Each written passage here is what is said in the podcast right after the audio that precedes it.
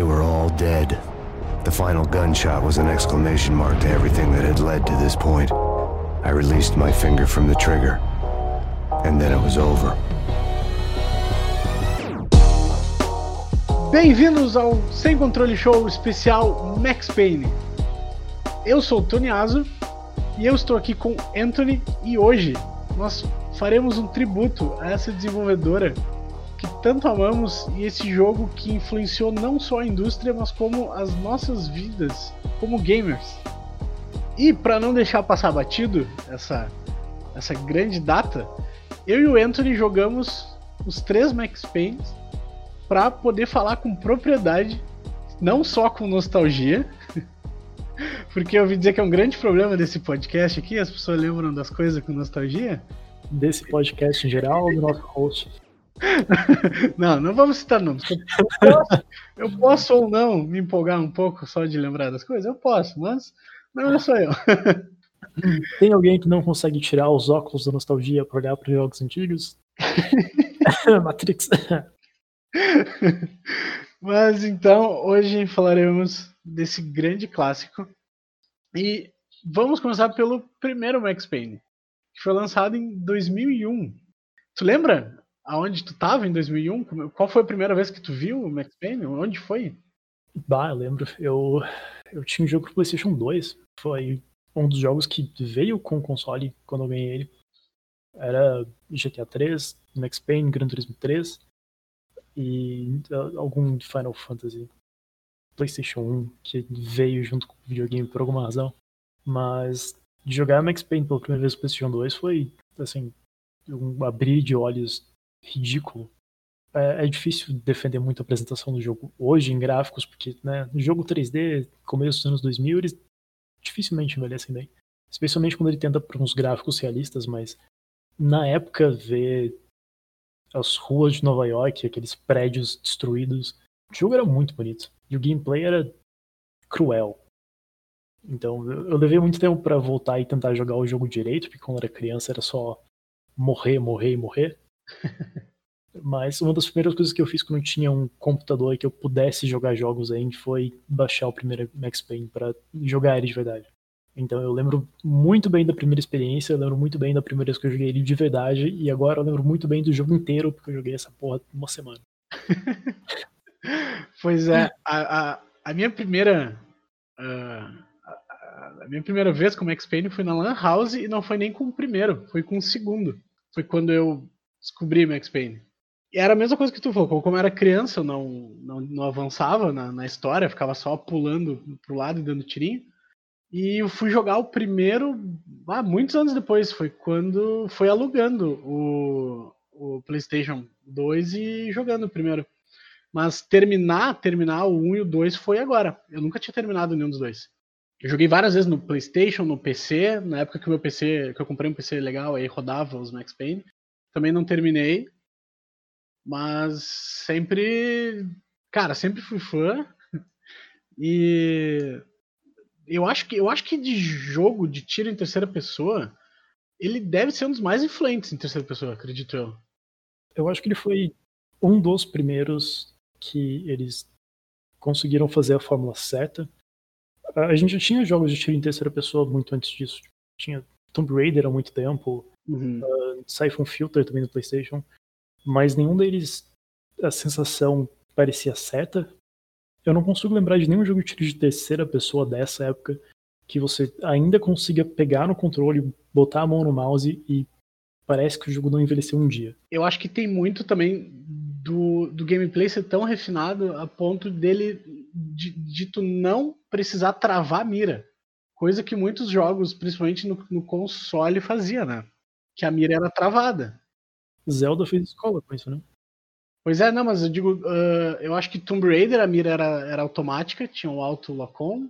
Uhum. Uh, GTA, eu acho que a mira também era, era travada. É, você segurava um botão, ele travava em um cara, soltava, apertava de novo, ele trocava para outro cara. É, eles, eles meio que nadaram na contramão, assim, pro, provavelmente deve ter algum jogo também na mesma época que fazia trabalho semelhante, mas eu não consigo lembrar agora não de de algum da mesma época, em 2001, fazendo isso em, em console. Em PC é. eu acho que já era mais, mais padrão tu mirar com o mouse. É, no PC eu acho que o próprio GTA 3 ele tinha mira destravado com o mouse, mas a, a, movimentação era mais estranha. Pois é, e isso nos leva ao primeiro ponto do Max Payne 1 que nos chamou muito a atenção jogando agora, que o gameplay segura até hoje. E é melhor que muito jogo que dos últimos 10 anos aí, pode botar. Era isso que eu ia falar, do, o gameplay, assim, se você botasse ele em um jogo com uma apresentação mais atual, você não reclamava muito, não. Galera, especialmente o povo que está acostumado com a sétima geração de consoles, talvez reclamasse, ah, não tem botão de cover. Tu não precisa de botão de cover. O, o gameplay é tão bem feito que você não precisa disso. É, mas isso é um pouco da. Como a gente veio conversando hoje, quando eu tava jogando Control de, Control de novo, pelo, eu tava jogando a DLC, né? é um pouco da identidade da Remedy, esse gameplay, uh, entre aspas, um pouco mais arcade, sem, sem cover, uma coisa meio Doom em terceira pessoa, digamos. Tu vai guns blazing. É, Max Payne, quando você liga o bullet time sem pular em alguma direção, ele basicamente vira um Doom que você consegue ver o tiro dos inimigos e desviar deles de propósito. Tu sabe que o cara vai atirar ali e você dá o strafe pro lado oposto para não tomar o tiro, porque você consegue ver onde ele vai acontecer que é uma coisa que eles fizeram no remake de Doom que todo mundo ficou, uau, isso é maravilhoso. Tipo, já, já tinham outros jogos de tiro em 3D com os gráficos realmente 3D que faziam isso há muito tempo atrás. Outra coisa do, do gameplay dele, como ele, ele, ele é um jogo de PC, né, cara?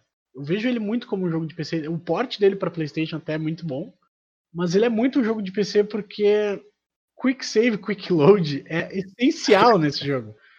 Eu, ele, ele, tem que ter sido desenvolvido pensando no, nesse quick save, quick, quick load. É, ele, ele faz parte do, do game design, né? Até porque ele tem uma, uma pegada meio Dark Souls, que o, o enemy placement é desgraçado. Tu vai entrar em um corredor e tem um cara que tá em uma posição que ninguém jamais estaria, e o cara tá lá só pra te dar um tiro de 12 nas costas. É. E não tinha como você saber que o cara ia estar tá ali, a não ser que você já tivesse jogado aquela parte antes. Sim, rejogando ele, eu tive muito essa impressão que o 1, principalmente o 2, nem tanto, porque ele tem umas, umas facilidades ali de, de ref, refinamento de gameplay, mas o 1 é muito tentativa e erro, né? É, uhum. é, meio que tu saber de onde a galera vai vir e já tá pronto. Isso não. No início eu achei meio esquisito, comecei a pensar assim, pô, será que eu tô jogando tão mal assim? Eu realmente estava jogando mal. Mas. Uh, eu tava jogando tão mal assim, mas aí.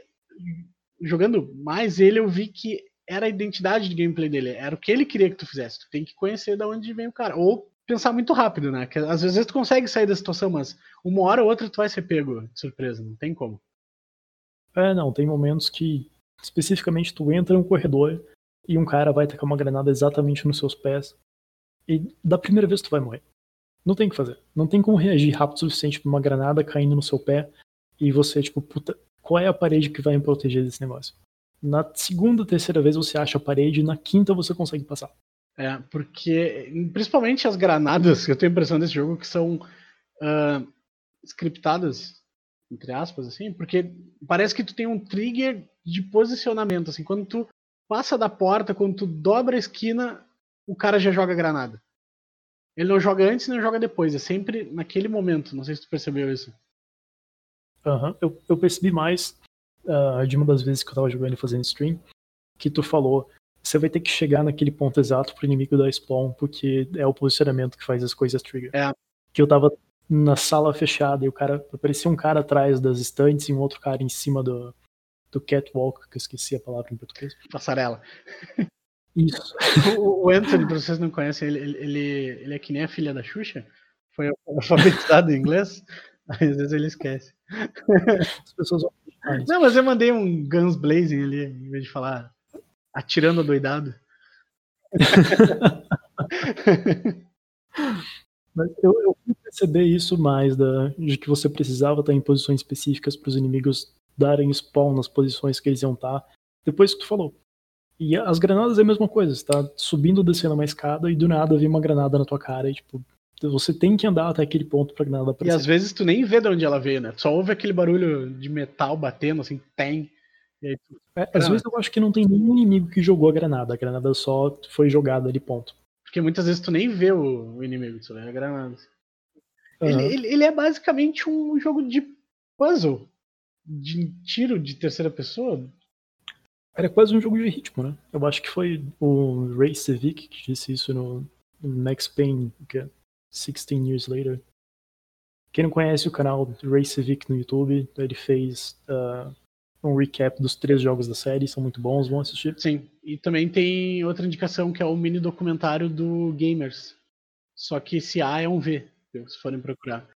Ele fez um mini documentário contando a história dos três jogos, mas não uma per- perspectiva de contar a história, mas a história do desenvolvimento, de onde veio as ideias, as dificuldades, tudo. É excelente aquele documentário. Excelente canal. É, o canal também é muito bom. Então esses dois canais é fundamental para nós aqui, serviu de pesquisa. A gente fez a lição de É, a casa. gente fez, a gente jogou os jogos, viu documentários. Pô, a gente é, a gente é quase profissional nesse.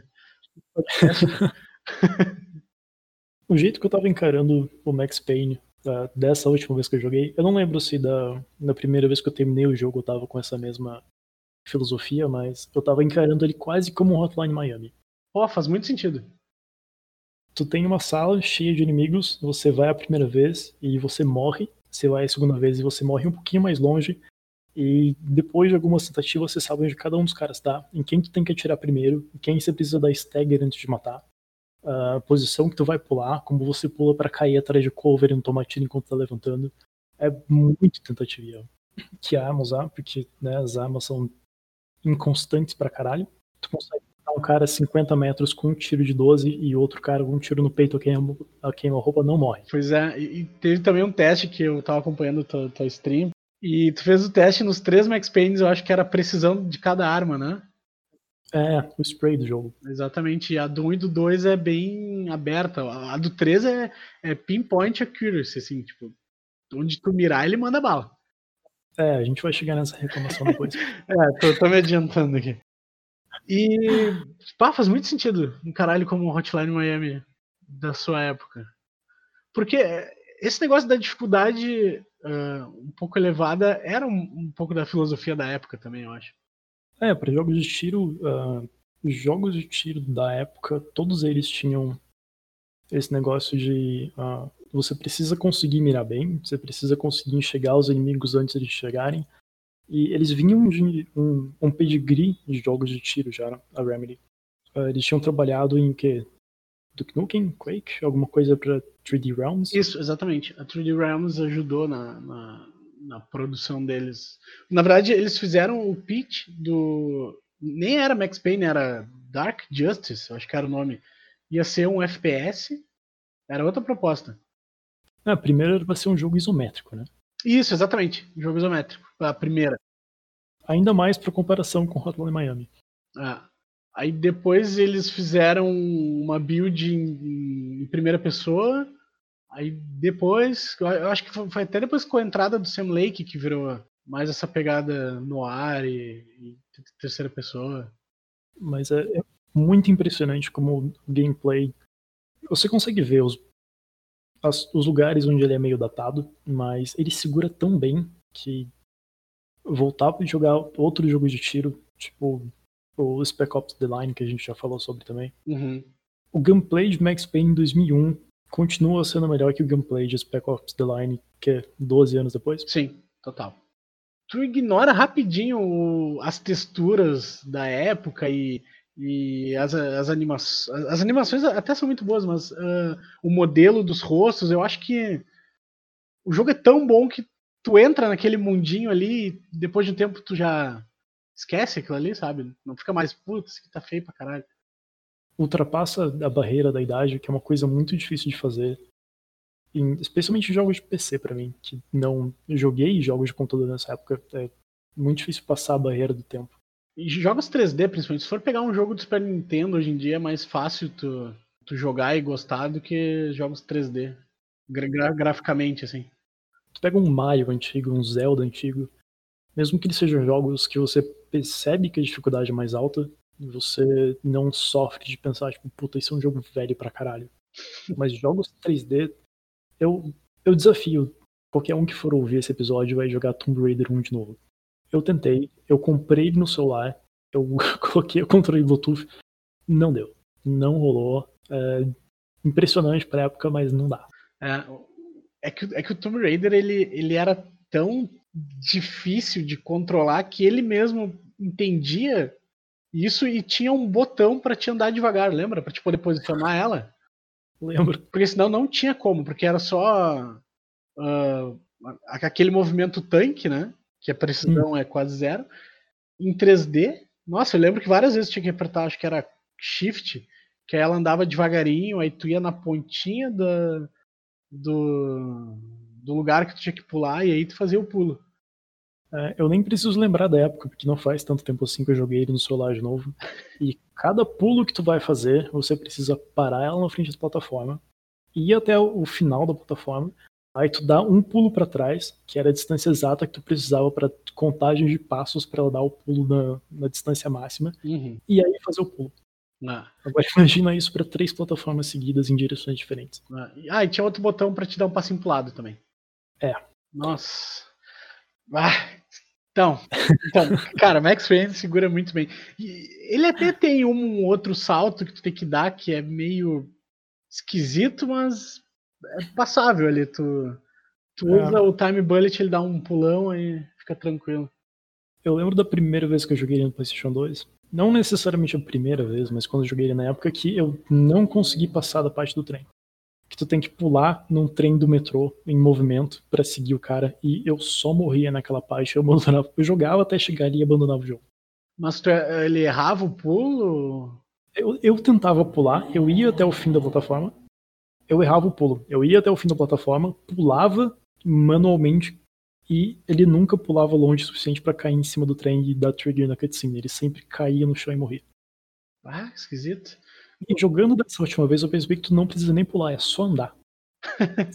Até o final, ele cai sozinho e ele cai em cima do trem. E de alguma maneira pular me fazia ir menos longe do que andar. Ai, meu Deus. eu joguei no Play 2 ah, em 2015, quando eu comprei um Play 2 usado. Eu joguei o Max Payne 1. Eu fui até relativamente bem longe, eu fui até o Porto.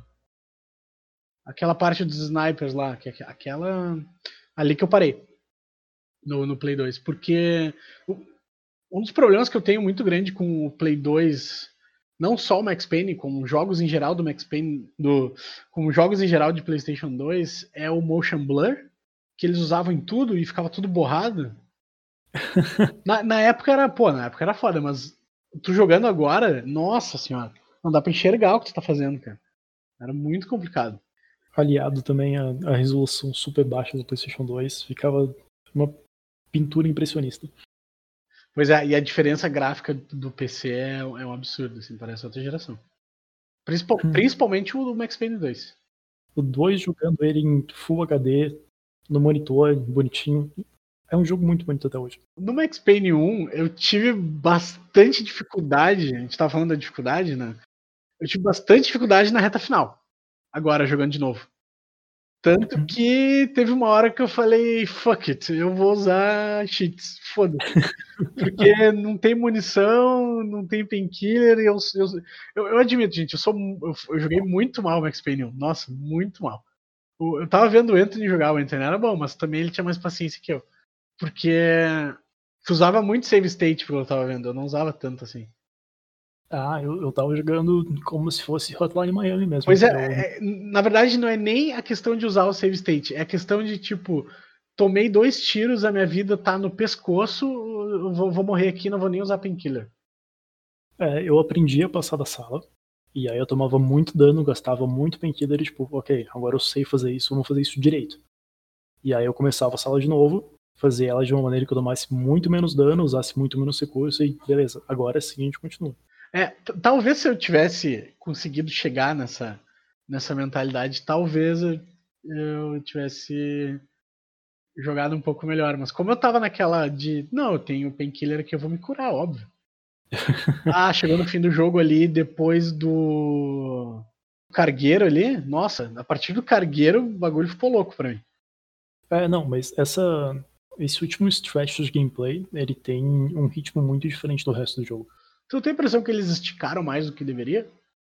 talvez ele, apesar de não ser um jogo longo, né, dá o quê, umas 6, 8 horas tu foi jogar, jogando que nem eu. Sim. Uh, as últimas partes, elas deram a impressão muito de que a gente já tinha colocado o desafio tão alto, que agora como é que a gente deixa isso mais desafiador? Apesar de eu achar que o enemy placement não estava mais tão obtuso, eles começaram a jogar muito cara em cima de você, com uma diferença muito grande de arma. Vinha, tinha cara com sniper, tinha cara com metralhadora, tinha gente jogando granada, tinha gente com duas Uzi na mão. E de colete, né? De colete, e tu tinha que acertar muito headshot para matar os caras. O pacing ficou muito diferente do começo e da metade do jogo. É, bastante. E eu lembro que quando eu, eu, eu tava jogando, assim, eu falei, cara, tá muito difícil isso aqui, eu não tô conseguindo passar, eu quero terminar essa porra. Porque eu quero jogar o 2. Aí, aí eu lembro que eu parei e pensei assim, falei, esse jogo é de 2001, esse jogo é de PC. Cara, nessa época o cheat code era tava bombando. Eu fui lá, botei botei no Google, apareceu uma lista assim. É get painkillers, get uh, uh, coach, e aí trum, trum, trum, subir assim. Tu abre um console, nossa, abri console, cara. Mas eu, eu acho as armas desse jogo tão gostosas que, mesmo as shotguns sendo extremamente inconstantes e você não conseguir entender como elas funcionam, eu podia fazer o jogo inteiro de cabo a rabo com uma arma só, se eles me dessem munição para usar só ela. Qualquer uma delas. Ah, a shotgun eu abdiquei dela, do meio pro fim. Falei, ah, não vou mais usar, foda-se, não serve pra nada. Aí eu usava ou as duas beretas, as duas uzes, ou a coach. Eu podia terminar o jogo inteiro só com a bereta, que mesmo que o spray seja muito louco, o, spray das armas às vezes é maior do que o tamanho do corpo dos inimigos que você precisa tirar. É, os testes que você fez era all over the place, assim, os tiros. É, tu literalmente não tem como prever onde qualquer uma das balas vai, porque ela pode acertar em qualquer lugar ou fora do cara. Não, não é um jogo que você consegue pensar, puta, eu vou matar esses três caras com três headshots. Não, tu não vai. É. Você mira na direção geral do cara e torce para suas balas acertarem. Geralmente elas vão, mas também não vão muito. É, tu tem que mandar muita bala para acertar. Que eu acho que é uma das coisas mais legais do jogo, inclusive. Sim ele depende da sua habilidade, mas ele também depende muito de sorte. Pois é, é talvez. É, eu não sei, tá? Isso aqui eu tô falando. Será que eles não fizeram esse spread tão alto porque para simular um tiroteio de verdade na hora da tensão é difícil tu, tu, manter a tua precisão, né? Tu tá com duas armas, um monte de cara te tirando, tu, cara, tu manda bala. Exatamente. É, posso estar tá falando isso muito errado, mas eu li algum tempo atrás em algum lugar que geralmente tiro na vida real não é muito para você aceitar o cara, é mais para você forçar o cara a não atirar de volta.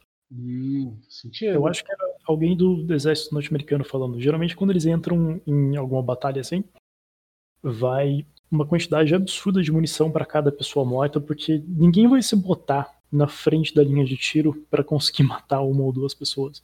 É loucura vai morrer muito mais gente do que precisa. Então a galera fica escondida, uh, alguém acha uma posição favorável, enche a posição dos caras de tiro para eles abaixarem a cabeça, pararem de tirar, e alguém fazer alguma coisa de maneira segura. E eu, eu jamais vou deixar esse spray contra o jogo, porque ele não é controlável da mesma maneira que em CS, mas não é como se as armas fossem inúteis se você não fosse acertar nada.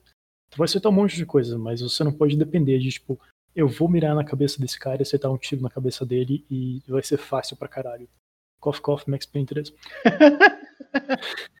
é, o Max Payne 3 é... é... ele aprendeu a atirar, louco. até, até sem olhar ele tá tirando assim, ó. Só bota a arma para trás aqui no cover e manda, manda ver e acerta. O que é um argumento contra a, aquele argumento seu sobre movimentação de que ele tá velho e bebaço e não consegue fazer as coisas direito. Mas a gente vai chegar. a gente vai chegar no 3. O 3 é que vai, vai, vai, vai, vai dividir, vai dividir o podcast aqui. Cinco minutos de porrada sem perder amizade. Ai, Bom, outra coisa do, do Max Payne que nos saltou aos, aos olhos na, quando a gente estava rejogando foi a qualidade da história, do, da narrativa. Como, como também segura tão bem quanto o gameplay até hoje, assim. A estética no ar, a, a, a estética de, de mostrar as cutscenes em quadrinhos usando fotos reais, que até o, o, a carinha do, do Max Payne no primeiro jogo é o Sam Lake, o escritor do jogo, que é maravilhoso. Cara, acho maravilhoso isso, cara. O cara deu o rosto dele pro, pro personagem e ele tá fazendo uma cara tão de filha da puta, cara. Tem que ter sido proposital aquela cara dele ali de que parece que vai peidar, cara. É muito bom que o, o Sam Lake faz o protagonista do jogo e a mãe do Sam Lake faz a vilã principal do jogo. É a mãe do Sam Lake? É a mãe dele. Cara, que massa, cara. Eu vi, eu vi no documentário que ele fez o Max Payne, o, a cara do Max Payne, por questões orçamentárias. Eles já não tinham mais tanto budget. Aí eles começaram a pegar a galera do estúdio, assim, para fazer o, os personagens, assim. Principalmente ele como Max Payne. Tipo, não tinha dinheiro para chamar atores e pagar direito de imagem, coisa. É, eles conseguiram pagar a galera pra fazer o voice acting. E ainda assim não era um cast muito grande, né? São bem poucos personagens. Na... Nos dois primeiros jogos é bem pouca gente. E pagar ator daí já não tinha dinheiro, né? Então, em primeiro lugar, eles escolheram usar as cutscenes nesse modo história em quadrinhos, foto com filtro por cima, colagem, que ficou muito bem feito. É, ele tem um tomzinho meio amador no primeiro jogo, mas tem tanta personalidade que você, tipo, foda-se, isso é muito bom. Essa ideia dos quadrinhos, pelo que eu vi no, no, no documentário, também foi ideia do Sam Lake. E eu acho que eles devem ter visto assim e falou assim, cara, não tem como a gente fazer isso aqui sem ficar galhofa. Então vamos abraçar isso. Vamos fazer propositalmente galhofa. Porque se tu for ver algumas fotos das cutscenes, é muito galhofa, cara. Só que tem tanta personalidade que tu fala, mano, isso aqui, tá, isso é demais, cara. Olha isso aqui. Os mafiosos parece que os caras viram os filmes assim, bem bezão, tipo, vamos botar esse mafioso aqui de óculos escuros duas horas da manhã em Nova York. É. Para deixar bem claro que ele é um mafioso. Exatamente, ele tem essa cara de, de filme B nas cutscenes e, e eu gosto tanto quando eles uh, eles te passam a sensação de que eles sabem que é que é galhofa e essa é a, é a proposta, eles estão abraçando aquilo ali. Então, dá, como eu já falei, dá muita personalidade e segura bem até hoje. E talvez se não fosse a qualidade do texto, talvez não ficasse bom hoje em dia. Talvez hoje, se o texto fosse meio meio toscão também, meio meio fraco, meio meio sem profundidade, eu acho que ficaria tosco. Ele é um caso oposto a Kingdom Hearts, porque Kingdom Hearts ele tem uma, uma apresentação muito bonita. É um jogo lindo. Eles tinham um dinheiro basicamente infinito para fazer o jogo. As animações são muito boas, os modelos são sensacionais, a arte é magnífica, envelheceu muito bem, exceto por cada vez que alguém abre a boca. Mas, mas é, eu nunca joguei aqui no Hearts, mas é pelo voice acting que é ruim ou o texto? Não, o voice acting é sensacional. O voice acting é assim, top notch. Você pode pegar um filme da Disney feito hoje e o voice acting tá pau a pau. Mas cada linha de texto, meu, parece que foi ah, um adolescente, assim, daqueles. O adolescente mais adolescente que já viveu escreveu aquele jogo. pois é, o que eu digo do, da qualidade do texto é as as metáforas que o, que o Payne está sempre fazendo? É, faz muito sentido que a Rockstar abraçou e comprou a série, porque ele é justamente o, o que eles estavam querendo para a GTA. Era uma série que era, é, abre aspas, fecha aspas, madura, uhum. é, adulta, os temas eram pesados, mas eu, eu, as pessoas vão acabar me odiando porque eu falo muito mal de GTA. Mas Max Payne não é juvenil não parece que ele é um jogo que adultos escreveram pensando que um adolescente de 17 anos ia achar cool e maduro. Uhum. Ele é uma história adulta, ele trata os temas de forma adulta, ele não se leva a sério demais, ele sabe quando brincar com as coisas, ele sabe quando fazer uma piada. E ele sabe quando quebrar a quarta parede, né? Ah. Aquela hora que ele tá drogado é, é perfeito para quebrar a quarta parede, cara. Que o jogo uh, realiza que ele é um jogo. É muito, é incrível aquilo. É, o, Max Payne fala uh, estatísticas de armas aparecendo sobre a minha cabeça. Uhum. O ato repetido de atirar, parar e disparar o tempo. Uh, a sensação horrível de que alguém está controlando todos os meus passos. Uhum. E eu não consigo pensar em nada que podia ser pior do que isso.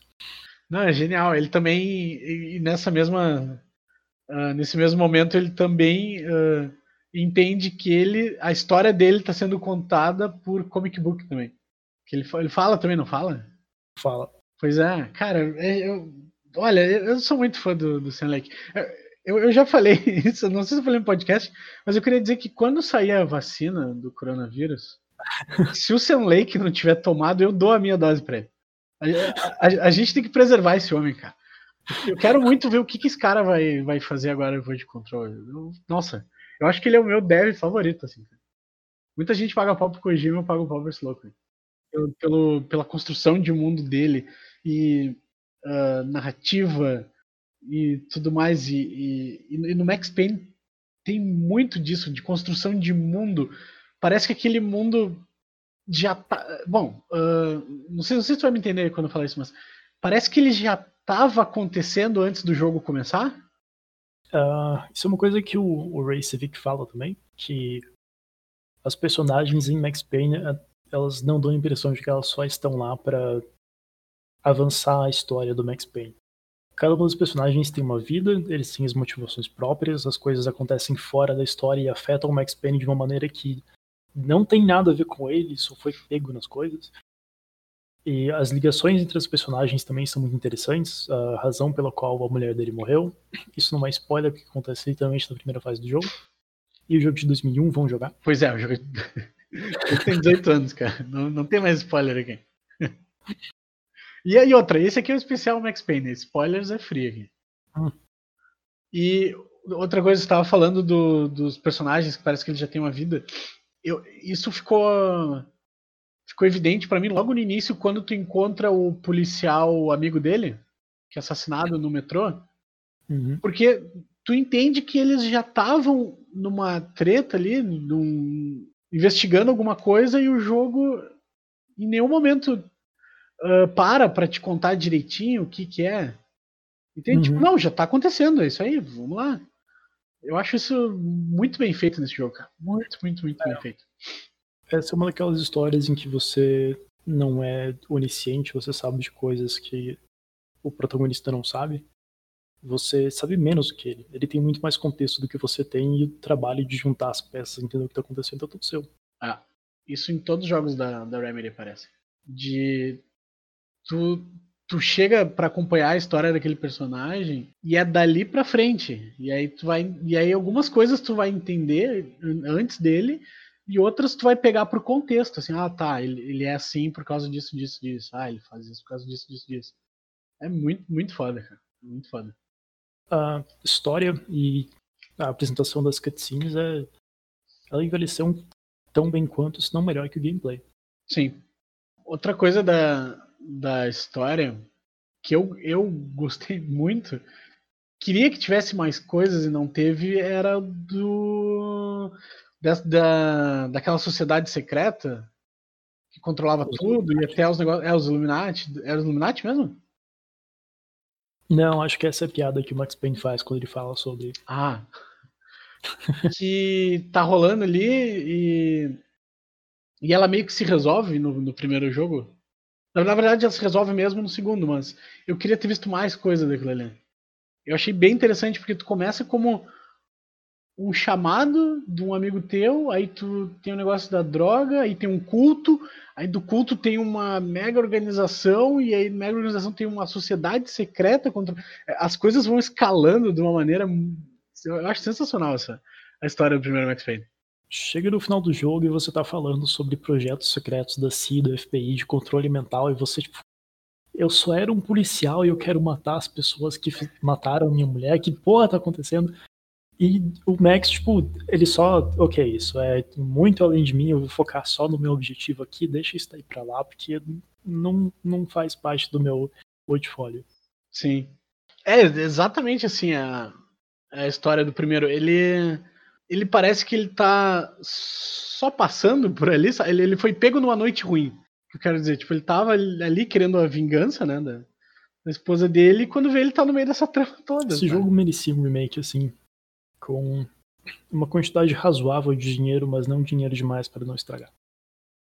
Uhum. E, e, também se manter fiel ao gameplay da época. Não modernizar, entende? Com, com cover, uh, recuperar a vida depois de um tempo. Esse remake nos moldes do remake de Shadow of the Colossus. Eles mexeram nos gráficos, colocaram umas coisinhas a mais que encaixam muito bem com o jogo original e acabou. Não mexe no gameplay, não mexe no game design. Hum, é isso. Só talvez melhorar um pouco o pacing das últimas partes do jogo, aquele prédio desgraçado. A indústria? É. Não precisava quando... daquela parte da indústria, né? É que é, é a entrada do pro subsolo, mas ela é muito longa. É muito longa, mas pelo menos ela não te pausa a cada 15 segundos de gameplay para mostrar uma cutscene de 2 minutos. Vamos parar de reclamar do Max Payne 3 aí, por favor? Vamos pro Max Payne 2. I lied to myself that it was over. It wasn't over. And it would get worse before the end.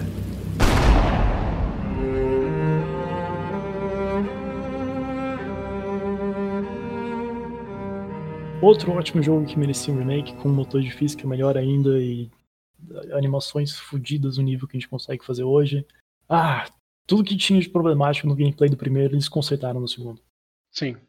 O 2 é, é a evolução do primeiro em todos os sentidos. Talvez não tanto no enredo, que eu não sou tão fã do enredo do 2. O enredo é um pouco mais intimista, né? Ele tira aquelas coisas de sociedades secretas e as coisas maiores que o Max deixa Vamos fazer uma história inteira ao redor do Max. Ele é uma história de amor, né, cara?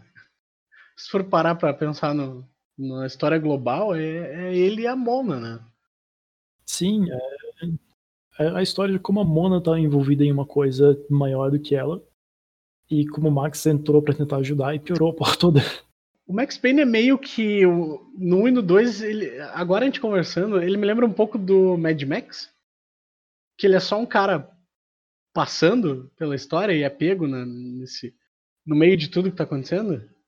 Uhum, uh, coisas muito importantes estão acontecendo ao redor dele e ele não tem como escapar daquilo. Pois é, e não é ele quem começou ou quem foi atrás, assim, ele só. Porque, de novo, o primeiro começa com ele atendendo um chamado da, de tiros num, num galpão e. E aí tudo começa, assim, tudo, e, e, como ele fala, uh, como todas as coisas ruins da minha vida começam com uma garota morta. Ah, outra reclamação que eu tenho de Max Payne 3. Não, mas pera aí, ele fala isso no 2, cara. Eu sei, mas ah, é, tá. é uma coisa muito específica que me incomoda em Max Payne 3. Quando a gente chegar lá, eu vou te lembrar disso. 3 é render. 3 é render. Acho que a gente vai ter que separar esse, esse episódio em dois. o, Tu falou de motor gráfico do. do. do, do um possível remake do, do X-Men 2. Motor gráfico não, motor. Uh, de física. De física. E tu me falou que eles usaram o motor do. da Valve, né? Do. do Half-Life, né? É, é, a mesma engine de física que a Valve usou em Half-Life 2, uh, Havoc. Eu acho que ele não é da Valve, ele foi comprado de uma outra empresa, Havoc é o mesmo motor de física que a Valve usou em Half-Life 2. E é, é, bem visível que é o mesmo motor de física, porque quando tu joga muito Half-Life 2 do jeito que eu joguei, você percebe como as, as, coisas reagem, apesar dos tweaks serem um pouco diferentes em, em Max Payne 2. Não, eu acho que não tinha nenhum outro motor de física na época que conseguia chegar no mesmo nível de interatividade entre objetos. Eu gosto bastante do, da física do, do Max Payne 2, cara. Ela é ótima. Eu digo do ragdoll dos inimigos quando eles tomam um tiro. Eu tava vendo tua stream e tava o maluco pulando o muro. e aí, ao invés de tu dar um tiro no cara, tu jogou uma granada. E a granada explodiu certinho em cima do muro e o cara foi arremessado, assim. Pô, achei muito bem feita essa, a, a engine. É muito, muito bom. Teve uma hora em Half-Life, em Half-Life, Max Payne 2, que eu, eu fui pular para atirar nos caras e acabou que uma mesa tava bloqueando o caminho. E ao invés de só cair e esperar os caras se mexerem, eu comecei a atirar nas pernas deles e todos eles caíram. E quando eles caíram, eu consegui tipo, um tiro muito bom na cabeça de cada um deles. Sim, no 1, no 1 já tinha isso deles reagirem. Se tu atirava na perna, eles mancavam também. É, mas o cara não caía porque ele tomou um tiro na Mas no 2 entrou a física mesmo. Ah, no 2 eu acho excelente a física dele. É, tu consegue fazer planos baseados nas coisas e uh, apesar de não ter um sistema de cover, você ainda usa bastante cover andando atrás das coisas. E muitos dos cenários de Max Payne 2 eles colocaram um cover que é destrutível. Então tu tá se escondendo atrás de um monte de caixa de papelão, que tiros não atravessam caixas de papelão em videogame.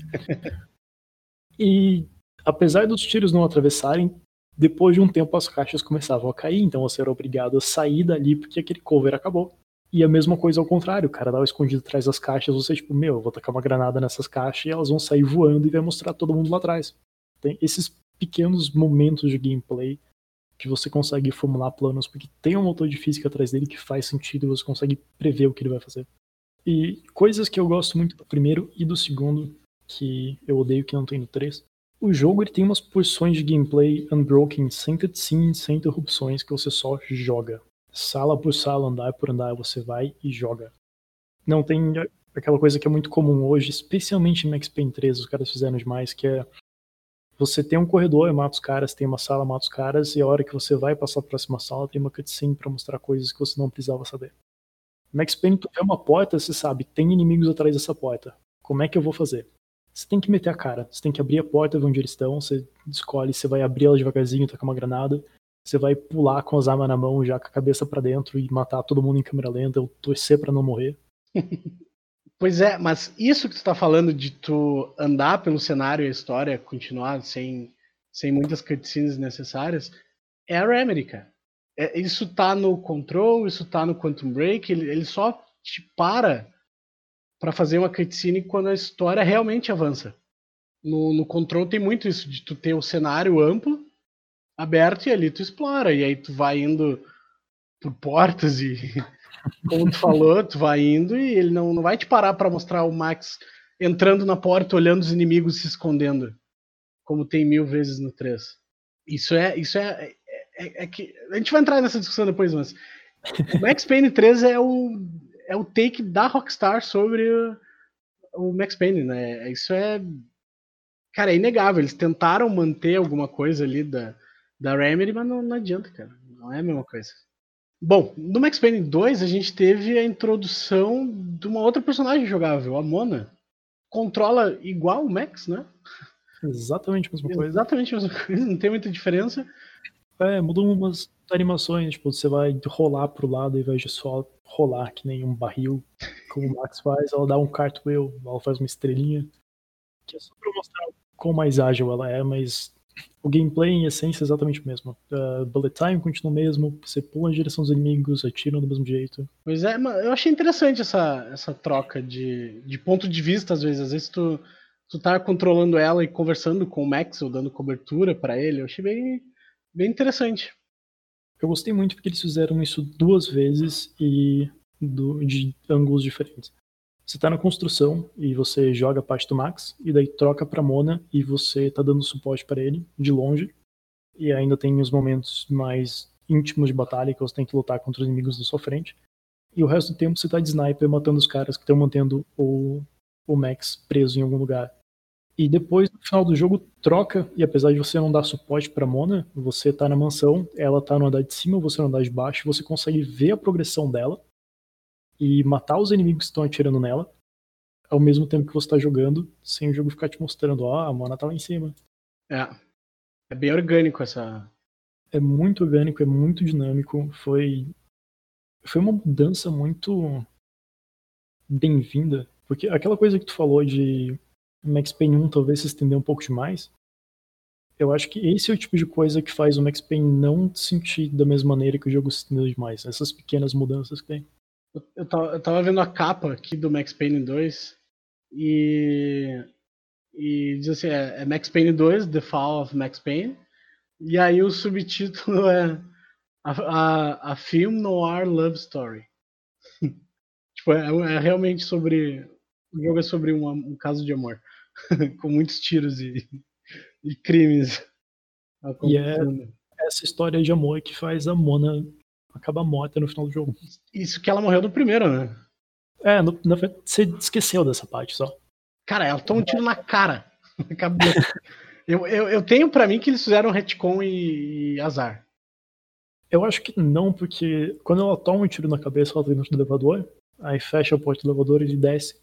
Quando tu volta, você chama o mesmo elevador e ela não tá mais lá. Ela já sumiu. Mas os NPCs mortos não somem depois que tu sai da área? Eles somem, mas isso foi uma cutscene. Hum. Quando você chama o elevador e ele abre a porta, o jogo corta para uma cutscene.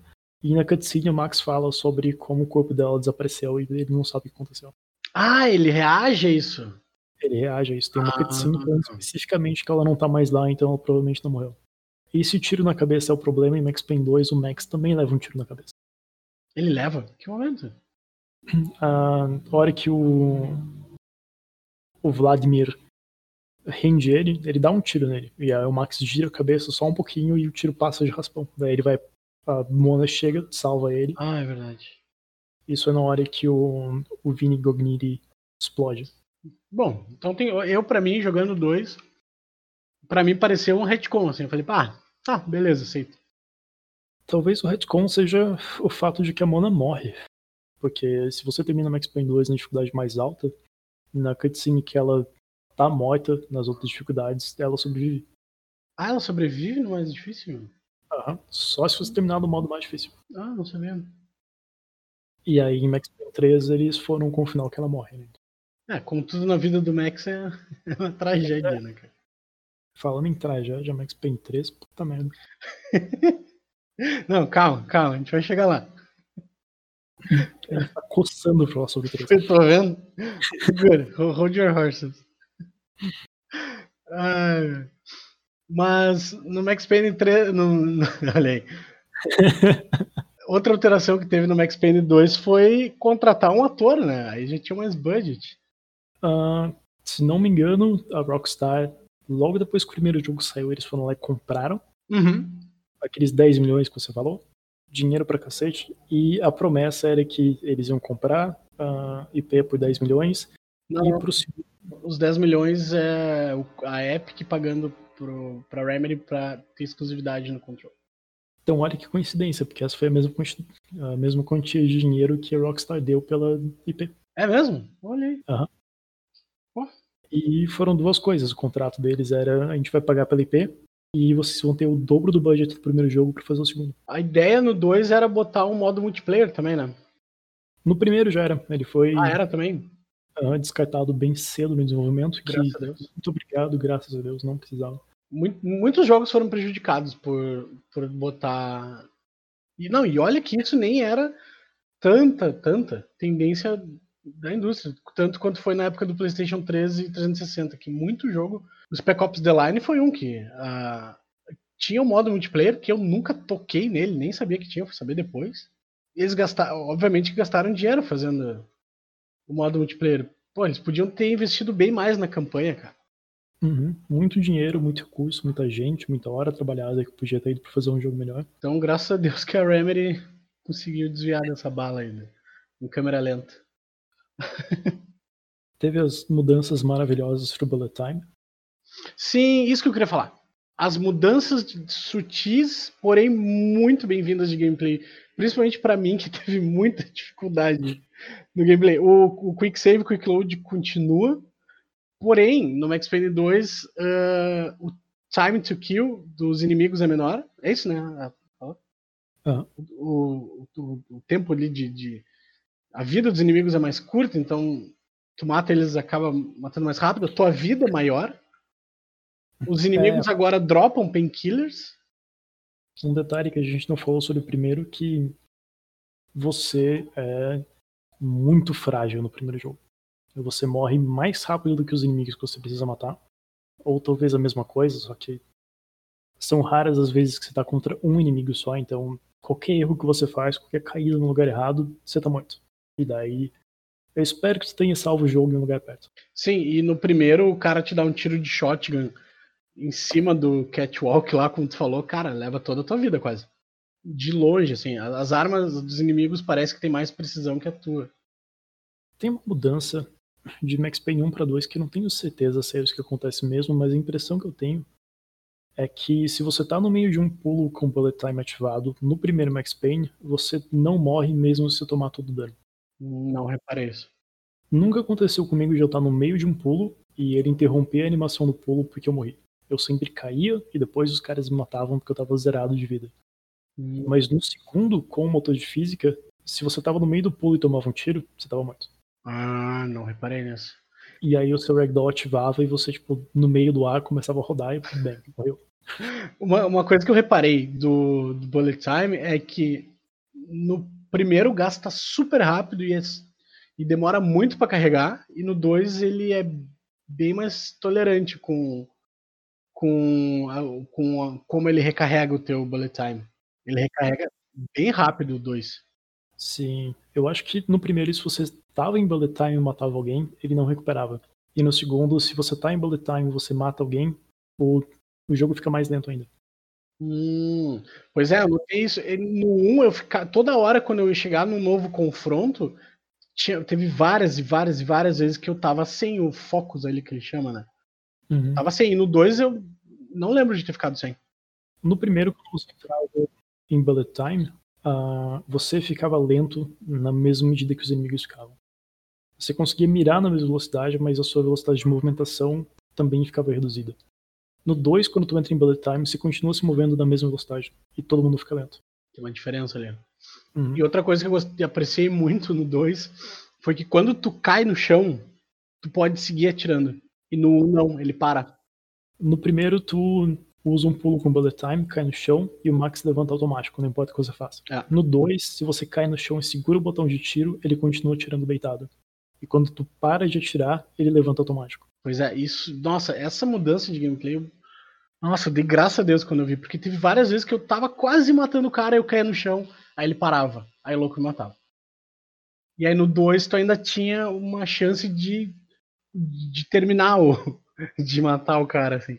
É, no 2 você pulava, caía no chão e você aproveitava para matar outras três pessoas, porque eu tava no chão e podia continuar atirando, não precisava levantar, recarregar. Pois é, e ele levanta bem mais rápido também. Ele dá um.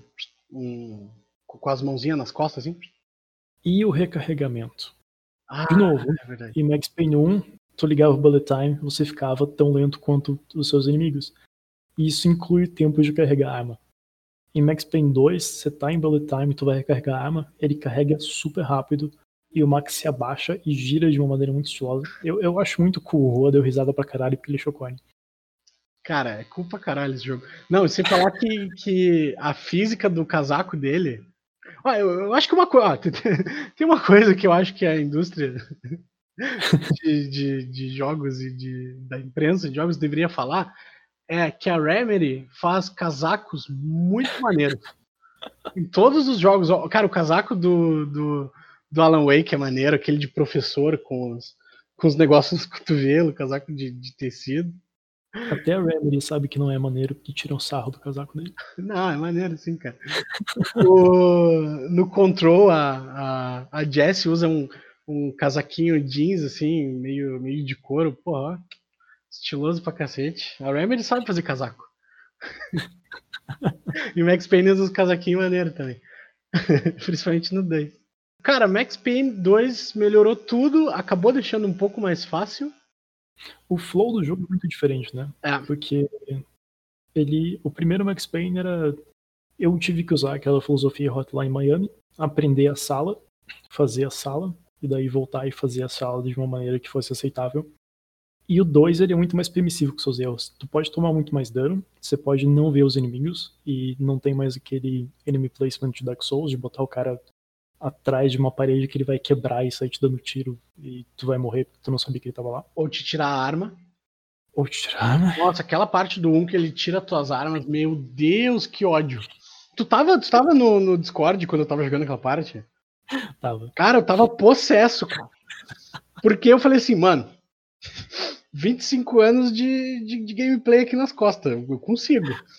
Aí eu penso assim, não, eu vou outsmart this game, vou tipo, ser mais inteligente que ele. Aí eu tentava ir no sneak, só que aí os, os inimigos do 1 têm olhos nas costas. Aí se, ele- se tu tá no mesmo corredor que eles, eles te veem de costa.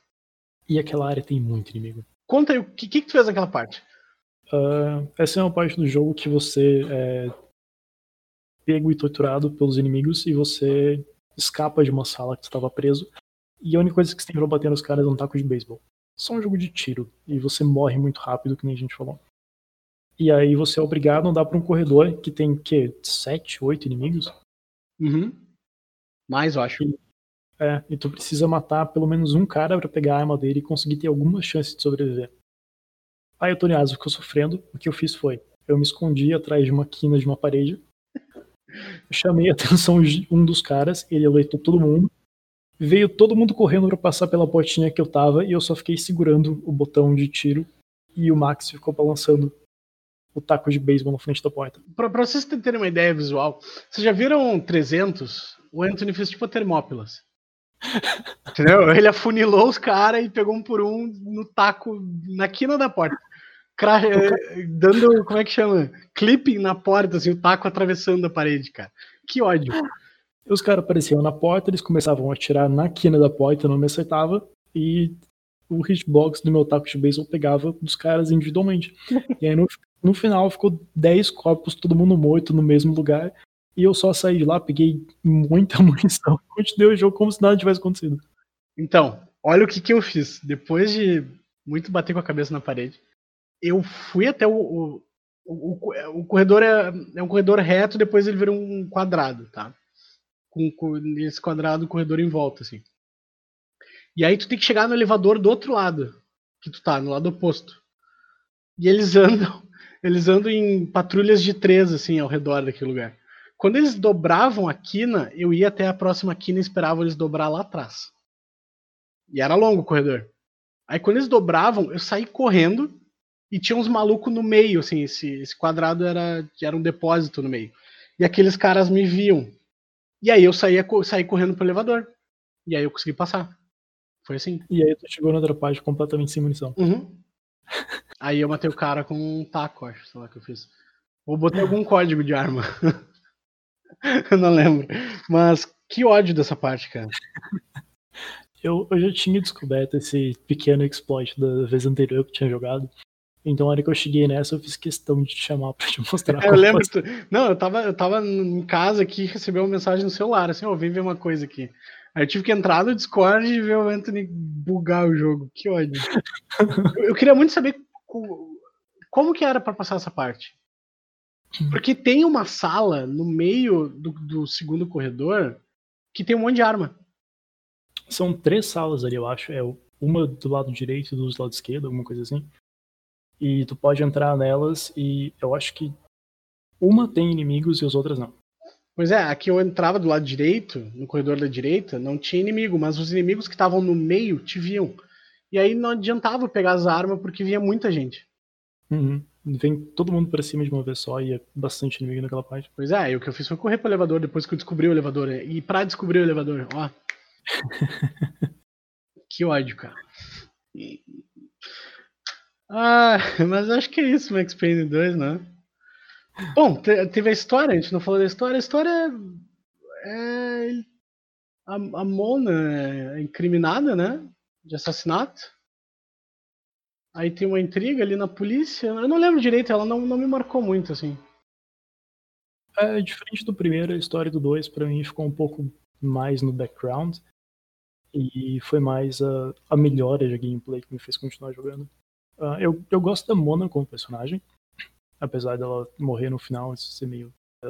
Outra coisa que é muito bom que, que eles botaram no 2, que eu gostei pra cacete, é aquela parte da delegacia que tu fica conversando com, com os policiais, aí tu vai no interrogatório, tu conversa com o cara que tava sendo interrogado, aí tu uhum. vai visitar ela na cela. Nossa, achei muito interessante aquela parte. Não tava esperando aquela parte ali de, de respiro entre entre os tiroteios, assim.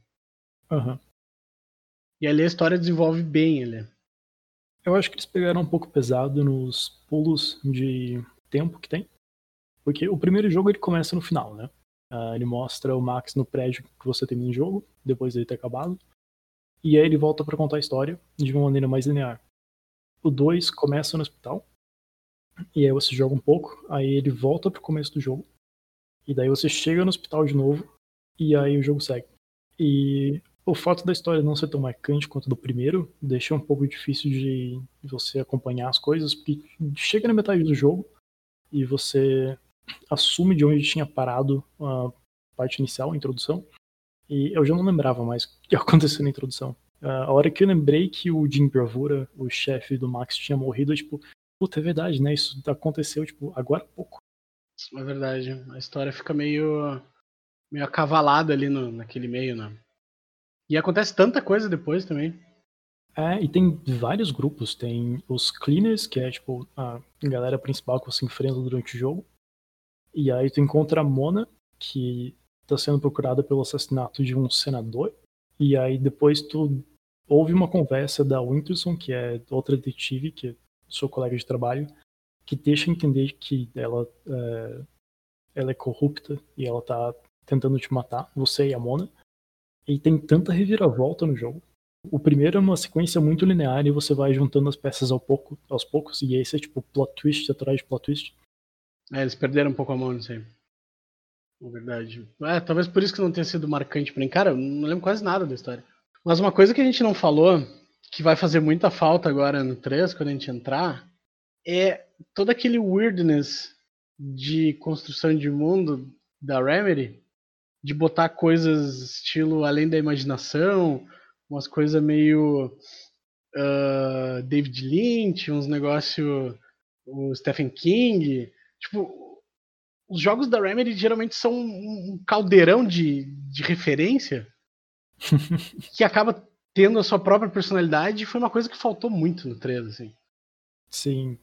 Uh, eles, eles tentaram, né? Eles, te, eles tentaram, mas aí ficou GTA.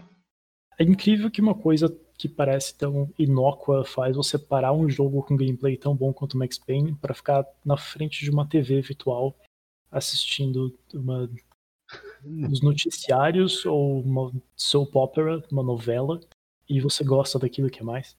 Cara, eu assisti todos uh, Lords and Ladies. uh, Night, Night Springs do, do, do Alan Wake. Como é que é o nome do ah, eles têm também um Além da Imaginação, tanto que no 2, a, a, televisão do, do Max Payne 2 e do 1 são só imagens, né?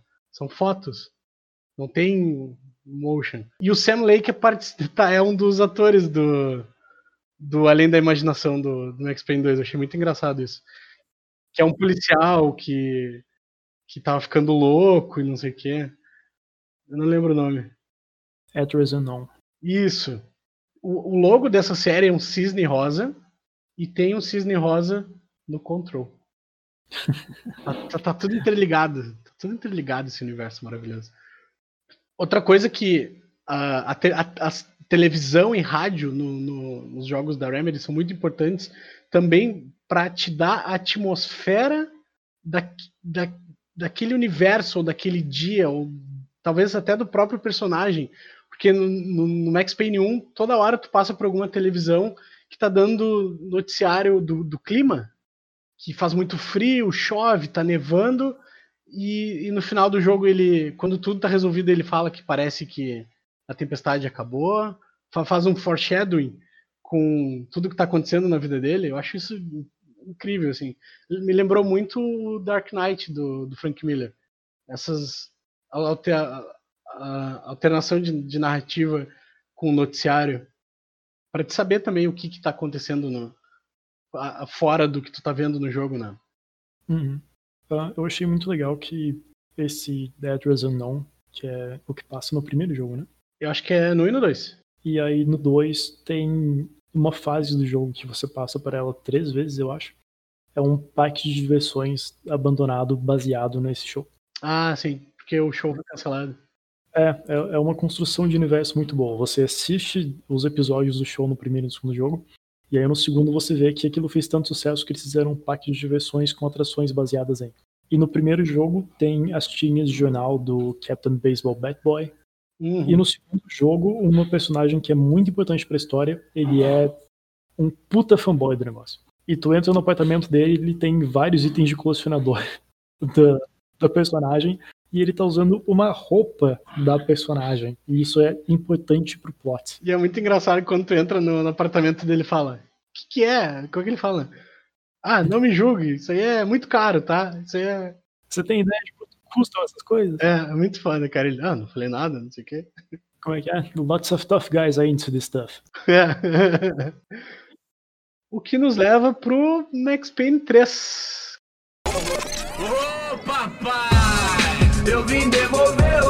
Sorriso favela. Leve e solta pra cantar. Nunca esquecer como sua paz é bela. Vai I had stumbled into some kind of street party. This was the kind of reality Americans paid top dollar to see. Slums had become tourist attractions, places where yuppies could gawk at the endless spirit of the poor from the inside of their bulletproof buses. I felt dumb and exposed. I missed the booze.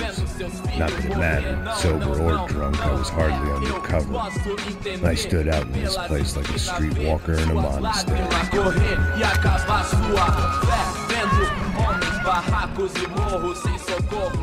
Que é o ponto divisível da franquia. Ponto mais alto e mais baixo da série. É, o Anthony falou uma frase enquanto ele jogava Max Payne 3 que para mim resumiu assim, o que, que é o Max Payne 3. Como pode a Rockstar errar tanto e acertar tanto ao mesmo tempo? É. How can you miss the point so much and get so much right? Exatamente eles, eles criaram outra coisa, mas ainda era o, o, o Max Payne ali. Eu, eu, eu, acho, eu acho que assim, para mim, era a evolução natural da história. Não sei se vai, vai, vai, vai concordar comigo, mas não tinha mais nada para o Max em Nova York. Foi uma boa ideia eles terem tirado o, o Max da, da cidade, ter botado ele num outro ambiente mais hostil, mais perigoso.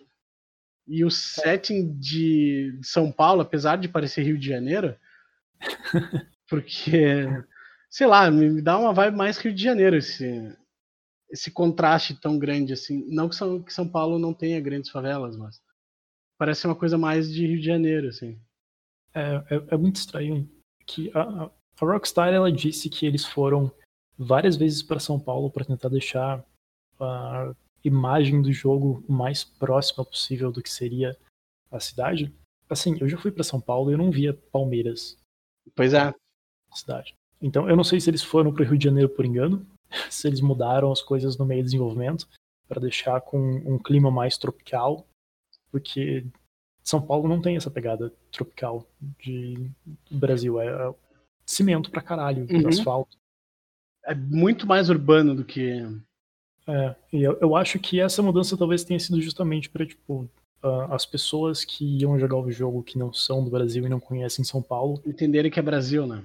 É, tem essa impressão mais tropical, mais sul-americana. É a imagem estereotipada do, do Brasil, né? É, eu acho que a mudança foi mais nesse sentido, porque aquilo realmente não me lembrou São Paulo e se encaixa muito bem com a imagem que eu tenho de como o Rio de Janeiro se parece, porque eu nunca fui para lá. Eu já fui para o Rio de Janeiro, é, eu, eu, eu, tive mais essa impressão. Mas assim, ó, eles erraram um pouco na retratação de, de São Paulo. Eles erraram nos, em muitos voice actors, porque dá para ver que a galera de Miami, que fala um portunhol meio bizarro às vezes. É, do cast principal do que seriam os brasileiros, só tem um brasileiro. Uma brasileira, eu acho. É, é a. É a irmã da, da Fabiana, né? É, eu acho que é. E o resto do povo é, tipo, outros lugares da América do Sul, outros lugares que falam português. Mas, assim, ó, uma coisa que eu dei muito crédito e durante uh, o meu tempo de gameplay o Anthony teve que me ouvir rindo muitas vezes, era o texto, a qualidade do texto, cara. O que os caras falam, queima esse filho da puta! Ele tá ali, ele tá ali, aquele gringo desgraçado. E aí as conversas dos NPCs. Pedro, vai comprar pão! cara, tu, tu, caminhando na favela, os caras gritando um com o outro ali, tipo, parecia que a vida tava acontecendo. O cara, não, eu fui falar lá com a mina, e aí ela me rejeitou, cara. Ah, como é que pode? Eu, acho que tem uma hora que eh, eles estão assaltando o Max e o cara fala, perdeu o gringo, filho da puta. Isso é muito Brasil, cara teve alguém que fez essa pesquisa ou chamaram algum brasileiro e falaram assim, tá, como é que eles falariam? Que perdeu, uhum. filha da puta, isso é muito, muito, muito, muito Brasil, cara. É muito bom. Eu, eu gosto muito do. Eu, eu, eu, vou falar aqui, ó. o Max Payne 3, ele tem um lugar muito, muito grande no meu coração. Porque eu, eu não sei se é, porque 2012 foi um ano muito bom para mim. E eu lembro quando eu joguei esse jogo, cara, eu joguei ele duas vezes seguida. Depois, quando eu comprei um Play 3, joguei de novo. Aí depois, agora, joguei. De, eu devo ter treinado ele umas 4, 5 vezes. De tão bom que é. É, eu acho que essa foi a quarta vez que eu terminei ele. Eu achei ele muito bom, muito bom de gameplay. Eu entendo o problema que tu tem com a narrativa dele, mas eu não consigo deixar de amar esse jogo. É, esse é o problema para mim, porque eu também não. Quando eu comecei ele, o meu objetivo não era jogar o jogo inteiro. eu joguei Max Payne 1 e eu, tipo, ok, jogo maravilhoso. Joguei Max Payne 2, eu, puta, jogo bom pra caralho. Aí eu, eu vou começar o 3 aqui só pra lembrar como era o gameplay para poder falar sobre as diferenças depois. Mas eu não vou até o final porque o jogo é longo. E eu fui até o final. E eu cheguei no final e eu fui fazer o modo arcade. Ah, tu fez o modo arcade? Eu fiz algumas partes dele e tava muito bom. É, é que o, o, tiro dele e a, e a, violência exacerbada e gráfica e gore do jogo eu acho que te mantém indo, acho. É muito gratificante. Você. Até quando tu morre, não vale a pena usar painkiller nesse jogo. Você espera tu morrer. O jogo tem uma mecânica muito boa que se você tem itens de cura no seu inventário e você morre, se você conseguir acertar um tiro no cara que te matou, você usa o painkiller na hora e continua jogando. Uhum. Isso deixa o pacing do jogo uma delícia. Tu nunca vai parar para usar o item de cura, tu vai entrar com a cara nos lugares e tu vai esperar tomar aquele tiro, matar o cara e continuar jogando como se nada tivesse acontecido, e é muito bom. Sim, e, e, e o tiro desse jogo, ele, ele, tem peso, ele te dá o feeling de, de quando tu acerta. Eu acho que tem muito a ver com o sound design dele, do barulho dos tiros acertando o inimigo te dá uma, uma, uma, recompensa sonora e de feeling assim, muito grande, cara. Max Payne 2 já tinha bastante disso, de os tiros tinham peso, eles tinham impacto, você via a hora que eles acertavam o inimigo, tinha um feedback muito bom. E no 3 tem toda aquela qualidade que tu pode esperar em um jogo da Rockstar. Ele é muito bonito, o som é maravilhoso, uh, as mecânicas funcionam, a física é ótima, a apresentação é top notch, não tenho que reclamar dela. É. Mas é, não é muito Max Payne. Pois é, mas sobre qualidades. Qualidades. uh, a Rockstar aqui, cara, ela foi full production aqui, cara. A qualidade de. de, de... Ó, tu, tu, eu sei que tu não gostou, mas a qualidade das cutscenes, pelo menos quando elas ap aparecem bem, tá? Quando elas não estão só te, te enrolando. Uhum. De, de introdução, de conversa até quando elas estão te enrolando. Uh, Max Payne 3 é completamente um jogo da Rockstar. Ele não fica devendo em nada para nenhum GTA. Uhum. E o que eu, uma coisa que eu, que eu, comentei quando eu tava jogando é que as cutscenes desse jogo elas são tão bem filmadas e, e, e elas não te deixam perdido no, na movimentação dele pelo cenário. Tu entende que ele tá indo de um ponto e como é que ele tá chegando no outro. Tem alguns jogos que uh, o cara tá num lugar, Aí corta a cena, ele já tá em outro e tu meio que fica, ah, tá, beleza, entendi, ele foi para outro lugar. É, o, o, level design, uh, ou melhor, o design de ambiente do jogo é muito bom. Então, os, os prédios que você tá, o estádio de futebol que você tá, eles fazem sentido. Você começa dentro do campo de um estádio, você foge para uma parte, você passa pelos vestiários, você vai subindo o estádio inteiro, passando pelas partes de construção, as partes em que eles vão vender comida. Você chega até os escritórios, você vai até o topo dele, onde fica a iluminação. E toda essa movimentação ela faz muito sentido. Parece que aquilo é um ambiente de verdade que você está passando por ele. Eles foram muito longe em tentar recriar esses ambientes, deixar eles extremamente realistas. E funciona muito bem. Bom, ele é do Dan Houser esse jogo, né? E, e dá para ver muito que ele, ele, apesar dele não ser uma boa pessoa, por promover muito crunch, dá pra ver nos jogos da Rockstar isso.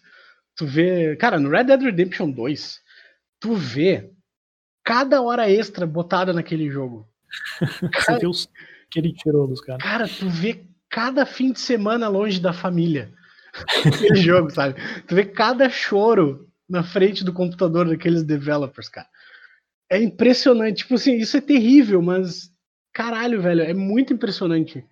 E, e, e, aqui nesse jogo, óbvio que numa escala bem menor, tu vê atenção aos detalhes do ambiente, cara, uh, dos, dos, como é que chama, dos, dos assets.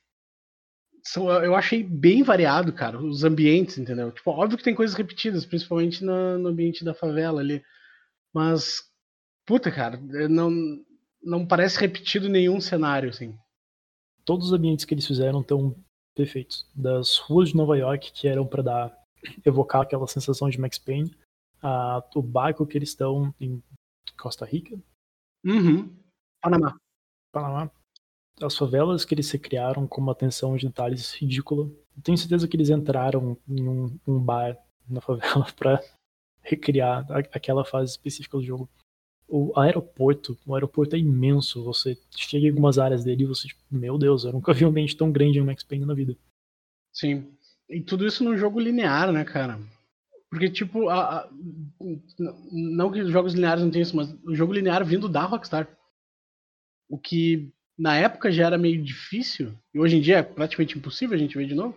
O que me deixa triste, porque a Rockstar tem um neck muito bom para fazer jogos lineares e a maneira como eles estão levando os jogos de mundo aberto deles também talvez se encaixassem melhor em um jogo linear. Total. Red Dead Redemption 2.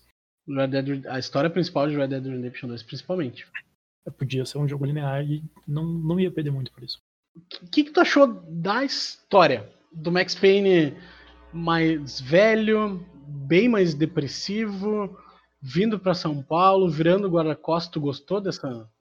Não é que eu não gostei da história, mas é que é, é uma das partes que eu acho que encaixa naquela coisa deles uh, não entenderem pontos de Max Payne, porque o final do jogo deixa muito claro que ele finalmente tinha conseguido superar a morte da família dele e ia começar a viver. E aí o 3 vem como uma Wrecking Ball e acaba com todo esse plot, tipo, não, ele só tá mais na merda ainda. Pois é, mas a, a minha justificativa para mim disso, para mim, eu, eu achei para mim e me convenci, para mim é isso. Na vida, Anthony, Às vezes a gente acha que a gente superou algumas coisas. Mas com o passar dos anos, do tempo, e, a, e aí tu vai vendo que as coisas não mudaram e tu não consegue mover, tu ainda tá segurando o remorso de algumas coisas. E quando tu vê, tu voltou pra estaca zero. E eu acho que foi isso que aconteceu com o Payne, sabe? Tipo, ele terminou dois, falou, bah, tô, tô livre. Aí ele voltou pro apartamento de merda dele, aquele trabalho na polícia, ele um cara violento, com problema na bebida, foi ficando pior, foi ficando pior, ele saiu da polícia, já não tinha mais uh, trabalho, não tinha mais nada, só viver de aposentadoria, bebendo, bebendo, bebendo. Ué, era o caminho natural, cara. que falta faz uma terapia na vida das pessoas, né? É, faz, porra. Mas, assim, ó, é que eu, eu amo esse. Eles até chamam de Tech Noir, se eu não me engano. não, Digital Noir, o Max Payne 3, a Rockstar. Até pelo, pelos efeitos que eles usam pra, na, nas cutscenes de narrativa e tal. Porque eles abandonaram hum. os efeitos de quadrinhos, né?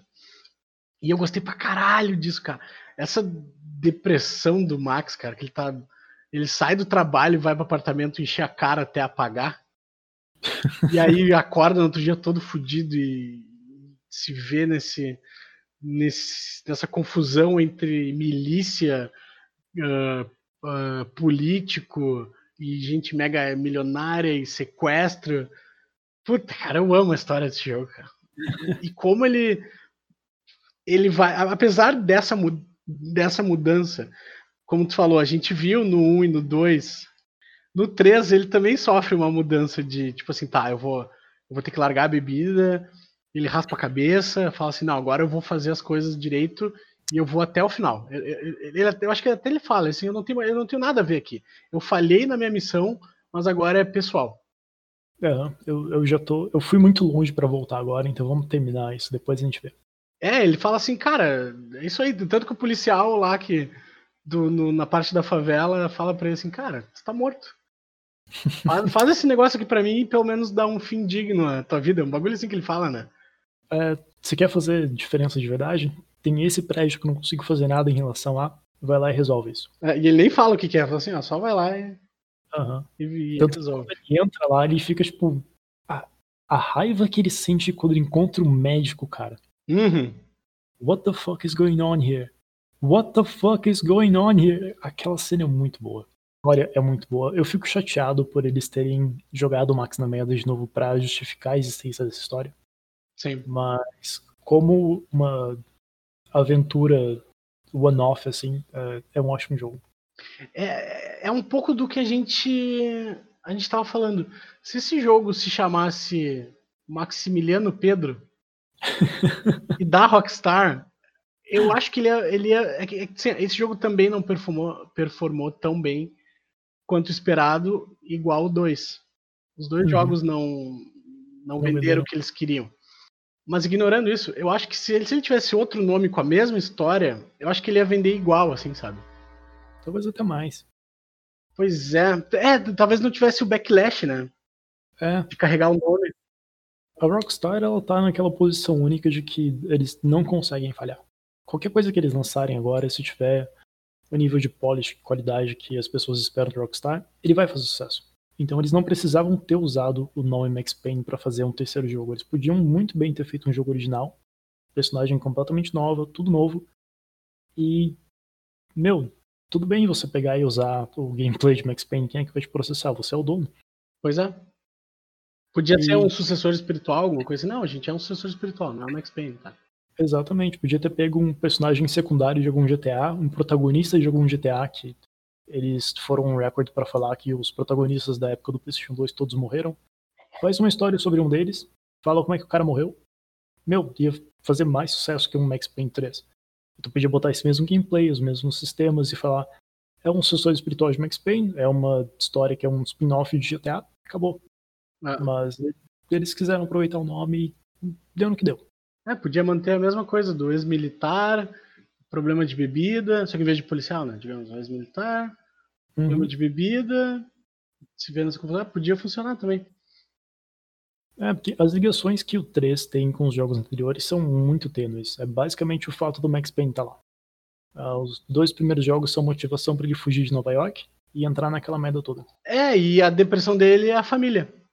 Uhum. É as, é as únicas ligações. Não tem mais nada. Nem o fato do Passos ter participado da academia de polícia com ele, eles deixam isso meio aberto, mas muito implícito de que era mentira. Era mentira, é mentira. Pra mim é mentira. É, nem isso de ligação tem com os jogos anteriores. Então é um jogo muito bom que usa o nome Max Payne, mas podia muito bem não ser o Max Payne e ia continuar sendo um jogo muito bom. Acho muito engraçado quando o policial brasileiro tá falando assim: Ah, e o Passos também tá envolvido? Ele, não, Passos não, a gente foi pra academia juntos. Aí ele, tem, tem certeza? Ele, how do I fuck know? A gente vai falar um negócio tipo, pô, como é que eu vou saber? Eu tava busted, tipo, tava bebaço, cara. Como é que você não percebeu que eles o que vocês estão fazendo no Panamá? Tipo, eu tava bêbado o tempo inteiro. É. Isso é meio engraçado, o o Max ele ficou mais burro no 3, né? Sim, muito mais. Tem várias coisas acontecendo que ele não, fala, não para nenhum momento e fala assim: Isso aqui tá esquisito. Tipo, como é que tu não percebe que eles estavam contrabandeando alguma coisa? Principalmente eles- no Panamá, cara. Aquela parte do Panamá, tipo, tu tem que aceitar, assim, falar: Tá, um detetive não ia perceber isso. Tá, beleza. Aham. Vamos lá. Os caras deixaram você pra morrer. Eu ainda acho que eles drogaram a bebida do Max naquela cena. Porque. Ok, que ele era um bebaço que Eles, bebia eles, queriam, apagar eles, eles queriam um bode expiatório, né? É, tipo, não, não era pra ele ter sobrevivido aquilo. Uh-uh. E aí ele. Eles estão conversando, ele e o Passos estão conversando. Aí o Marcelo chega, fala com eles e fala: Passos, vem falar comigo. E daí o Max sai e fala: Eu vou deitar, dormir um pouco, beleza? E daí eles: Não, beleza. E daí não tem mais ninguém no barco, tá só o Max lá dentro. É. E o Passos e o Marcelo estão fugindo. E aí, a hora que eles veem o Max, eles tipo. "Ah, e aí, beleza? É. E aí o Max que insiste, não, não, a gente tem que achar a mina que vocês me pagaram pra proteger, vamos lá atrás dela. E o Passos, tipo, não, não, vamos lá, vamos lá, beleza. E o Marcelo só, tipo, tá, vai logo, faz o que vocês quiserem. Ah, agora jogando de novo. Eu fiquei cuidando pra ver se o Passos ia tomar a dianteira no combate e ele não toma. Não, todos os momentos ele fica pra trás esperando você fazer alguma coisa e É. quando tá tudo limpo ele vai. Eu notei isso também. Quando tem só um ou dois, aí ele dá um tiro assim e sai correndo e fala: Vamos, vamos, vamos. Aham. A única parte que ele toma a dianteira é quando você tá com a sniper cobrindo ele no, no estádio de futebol. É, porque ali ele era o trabalho dele. Aham. É, eu notei isso, falei assim, porra, muito bem feito isso aqui. Gostei. E ah, é é uma história divertida de acompanhar. A maneira como as coisas começam na merda e elas ficam numa merda maior ainda. Todo mundo morre. Você chega no final fudido. Você só quer terminar de matar as pessoas que você quer matar e ir embora. Mas é, não, não precisava ser o Max Payne. Eu não achei que encaixou muito bem no, no plot dos dois primeiros jogos. É, minha, minha conclusão é essa. É um jogo muito bom que não pegou muito bem a essência do, do que é Max Payne, nem na história nem no gameplay. E de alguma maneira ele continua sendo um ótimo jogo. É, ele continua sendo um ótimo jogo porque é qualidade de produção da Rockstar, não tem, tem como descrever de outra forma. É, é a qualidade de produção da Rockstar no que talvez eles sejam melhores jogos lineares. É. Mas o que te incomodou realmente, que eu tava. Que eu, que eu- teve um dia que eu saí. Eu tava vendo a stream e falei, ah, mano, eu não vou ficar aqui ouvindo o Anthony reclamar, vai se fuder. Era realmente as cutscenes, né? Ok, vamos lá. Ah, a gente deu spoilers sobre essa reclamação antes, mas É, Max o Payne 1 e episódio 2 inteiro a gente falou isso. É, eles têm sessões muito grandes de gameplay unbroken, talvez tenha uma cutscenezinha no meio, ou talvez até uma cutscene opcional, que você vai em algum objeto e interage com ele, daí abre uma cutscene, mas se tu passar reto, foda-se. Mas Max Payne 3, é... a gente falou sobre as portas também. Ah, Max Payne 1 e 2 tem uma porta na sua frente. Tu tem que ir até a porta e abrir ela e descobrir o que tem atrás dela. Max Payne 3 funciona assim. Eles te dão uma sessão de gameplay que vai ter alguns inimigos pra você matar. E aí você vai andar até uma porta. Vai abrir uma cutscene, um minuto, dois minutos, e eles vão te botar do outro lado da porta pra próxima sessão de gameplay com inimigos pra matar. O jogo inteiro é assim. É um pequeno corredor, cutscene, pequeno corredor, cutscene, pequeno corredor, cutscene, o jogo inteiro.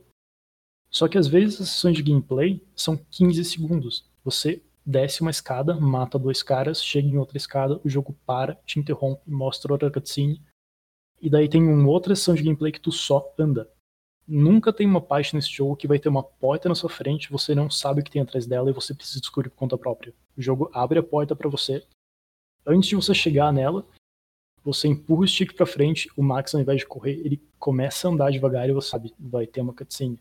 Toda porta do jogo. E aí a cutscene geralmente ele olhando os inimigos se escondendo atrás do muro, né? E ele falando alguma coisa completamente inconsequente que não tem importância nenhuma pra história e eu tava ficando puto no final do jogo.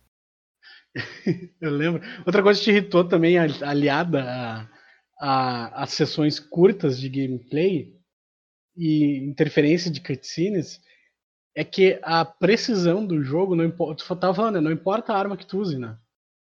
Sim, Todas qualquer uma das armas do jogo. Você tem uma retícula que é do tamanho do projétil que você vai atirar, e aonde essa retícula tá, a bala vai acertar. Não importa se você está usando uma shotgun, uma pistola, uma metralhadora, uma Uzi, a sua precisão é perfeita em todo o tempo. No computador, esse jogo é muito fácil. Se você vai jogar ele e não jogou ainda, bota na dificuldade mais alta que você conseguir, porque o jogo vai ser a fucking cakewalk. A minha recomendação é jogar com controle. eu joguei com controle e essa reclamação da precisão do Anthony eu não tenho. Pra mim tava normal. A- a- a- a- As das cutscenes eu entendo, apesar de eu gostar, porque eu gosto muito de jogo narrativo. Eu também gosto. eu- Cara, a minha série favorita até hoje é Metal Gear Solid. Pra eu reclamar de cutscene. pra eu reclamar de cutscene. Pois é, mas é que tirando o 4, o Me- Metal Gear ele deixa te jogar por algumas horas até te dar uma cutscene. Não, não, não é tanto tempo assim. Não? Ah, as sessões de gameplay são grandes, às vezes são algumas áreas, mas não é só cutscene, né? Tem bastante conversa por codec. E antes de Metal Gear Solid 4, conversa por codec, tu fica parado olhando o texto.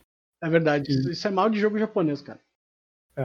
Eu, eu me diverti mal, mas É, é, é cultural. Eu tô jogando Yakuza Kiwami 2 e, nossa, cara, são paredes de diálogo que às vezes não leva porra nenhuma. adoro. E é, tem coisas engraçadas, nossa. Ah, tem umas que eu fico puto, só avanço assim, vai, vai, vai, vai, vai, vai, vai.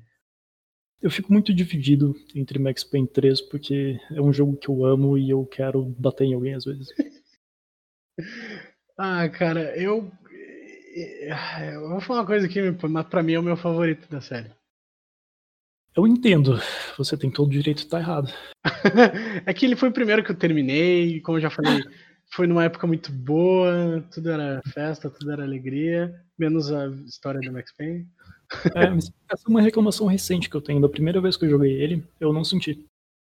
Quando anunciaram que ia sair o Max Payne 3, eu fiquei num hype imenso. Eu queria muito jogar. E eu joguei ele pela primeira vez e eu achei o jogo do caralho. Sensacional. Zero reclamações. Aí as outras três vezes que eu terminei, aí essas, esses incômodos começaram a aparecer. Especialmente agora, que jogar os três um atrás do outro sem nenhuma pausa. É. Isso corta também o valor de, de replay, né? Corta demais. Nossa, isso eu concordo. Eu, eu, eu pra jogar Max Payne, tem que intercalar, assim, tempo aí, sem, sem jogar. O Max Payne 1 e 2, não. Ah, não. O primeiro, o primeiro não dá pra pular as coisas, dá? As histórias em quadrinho dá.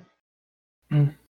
É, daí, tipo, é, é, bom, né? Você vai lá, aperta Enter duas vezes, você tá no jogo de novo. No Max Payne 3, tu vai fazer isso a cada 20 segundos em algumas partes, especialmente na favela. É, no, no 3, tu, é, tu vai fazer muitas vezes isso. Tu pode pular, mas ele demora ainda, acho, pra carregar algumas.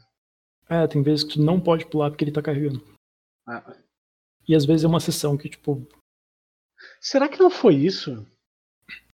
Será que não é por isso que ele tem tanta cutscene que não leva nada para carregar o próximo cenário com com tanta fidelidade gráfica, porque ele é bonito pra cacete esse jogo até hoje, cara. Nossa, jogar ele no máximo, ele, ele não deve nada para muito jogo atual. Cara, eu joguei ele no máximo aqui e o jogo é muito bonito. Muito, muito. Pois é, e ele é um jogo de 2012, cara. Ele tem 8 anos. Essa versão de computador, uh, os ports, os ports, né? Uh, eu imagino que o PC seja o port de jogo feito para console primeiro, porque é Rockstar. Mas as versões de console não conseguem segurar, tipo, um terço a versão de PC. É. E, será que. Eu tô achando que foi isso agora. A gente conversando aqui. Eu acho que foi isso. Em vez de. É que assim, ó, depois. Ali, ó, de, de Tomb Raider pra cá, o que a gente teve que se esfregar por parede pequenininha, que era loading escondido. Tomb Raider não, né? Uncharted pra cá. Uncharted, né? Eu não lembro se, se os pr primeiro tinha isso. Tinha, tinha bastante. Tinha, pois é, de tu se esgueirar por, por baixo de uma árvore, passar por, por fenda, tudo é. load escondido, tal, talvez seja isso, cara. Talvez seja isso, mas eu acho que não é uma, uma desculpa aceitável para um Max Payne do mesmo jeito. Porque é. não precisava fazer desse jeito. É, ou foi a, a grande punhetação do Dan Houser de, de, de querer contar a história do jeito dele, né? É, eu não sei se eu culpo ele por querer contar a história do jeito dele, mas eu culpo ele por atrapalhar o gameplay por isso. é, é, que isso é a... Eu tava vendo uma review do Red Dead Redemption 2, do, do André, do Jogabilidade, que ele tava, tipo, a review era tipo, ah, pra quem é Red Dead Redemption 2. Aí ele falava do gameplay, do, de como era linear, né, a campanha principal, que tu não podia, literalmente, tu não podia dar um passo pro lado, senão dava game over. Era tipo, era o Dan Houser querendo fazer a masterpiece dele, tu não podia atrapalhar. Entendeu? Tu, tu tava ali pra, pra acompanhar. E é maravilhosa, mas tu não pode fazer do teu jeito, entendeu? Tu tem que fazer do jeito dele. Talvez seja um pouco disso aqui também. Faz um filme, porra. né? Ele tem dinheiro já. Né? Outra coisa do, do Dan Houser, tipo assim, eu tô acreditando para ele, mas eu não sei se é ele, tá? Outra coisa que dá para comparar um pouco com Red Dead Redemption 2, sendo que tipo Dan Houser é o, o dono, o cara que escreveu e dirigiu os dois jogos, uh, é a movimentação que apesar daqui não ser tão metódica quanto Red Dead Redemption 2, eles quiseram que tu sentisse o peso do personagem, isso é bem óbvio, né? É, eles quiseram mostrar todo o trabalho que os animadores botaram no jogo, né? Até, até para se levantar, cara. Tu vê que ele, ele levanta, tipo, ah, tá, tá, deixa eu tomar aqui um painkiller que tá foda. Ele se levanta devagar, ele é um cara pesado já. É, em absolutamente tudo, né? Uh, os dois primeiros Max Payne você tinha um arsenal completo de armas que ficava escondido do melhor estilo videogame. E no 3 tu consegue carregar duas pistolas e uma arma de duas mãos. Cara, quando eu vi, cara, quando eu vi isso, eu explodiu minha cabeça. Eu falei, puta merda, que jogo fantástico. Porque tu, se tu tava com, com, com a metralhadora e falava, não, aqui eu preciso da pistola. Aí ele segurava a metralhadora. Nossa, eu achei isso fantástico. A, é. a próxima vez que um videogame conseguiu ultrapassar isso para mim foi, olha, foi no Uncharted 4, quando eu vi pela primeira vez no videogame um personagem usando a porra da bandoleira. Cara, eu nunca tive esse personagem de videogame usar a bandoleira. O, o, Nathan Drake, ele, ele bota a bandoleira e deixa a metralhadora pendurada. Tem noção? Ela, ela não gruda nas costas dele, tipo Gears of War, assim, que deve ter um imã ali. Que só gruda assim. Solid 4, que é todo metódico em relação às armas e tem, assim, basicamente um manual de como você customiza uma M4A1. Que você tem uma customização muito foda no jogo. Quando o Snake chegava em uma parte que ele precisava soltar, ele colocava a metralhadora no chão. Ah, mentira? Sério. Tinha muita cutscene, tipo, ele ia fazer alguma coisa, ele pegava a metralhadora, botava no chão, usava as duas mãos e depois pegava ela de novo. Ah, interessante. Mas podiam fazer a animação da bandoleira, né, gente? Eu acho que não fizeram porque ia ser muito difícil de fazer. Tecnicamente não dava. Ah, pode ser. Mas, cara, a, a bandoleira no Uncharted 4 eu fiquei, eu fiquei, eu fiquei maluco, cara. eu fico maluco com os negócios mais.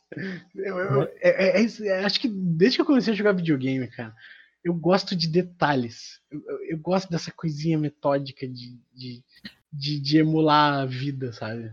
É uma pena que tu não jogou Metal Gear Solid na época que os jogos saíram, porque Metal Gear Solid 2 tem cubos de gelo que derretem em tempo real.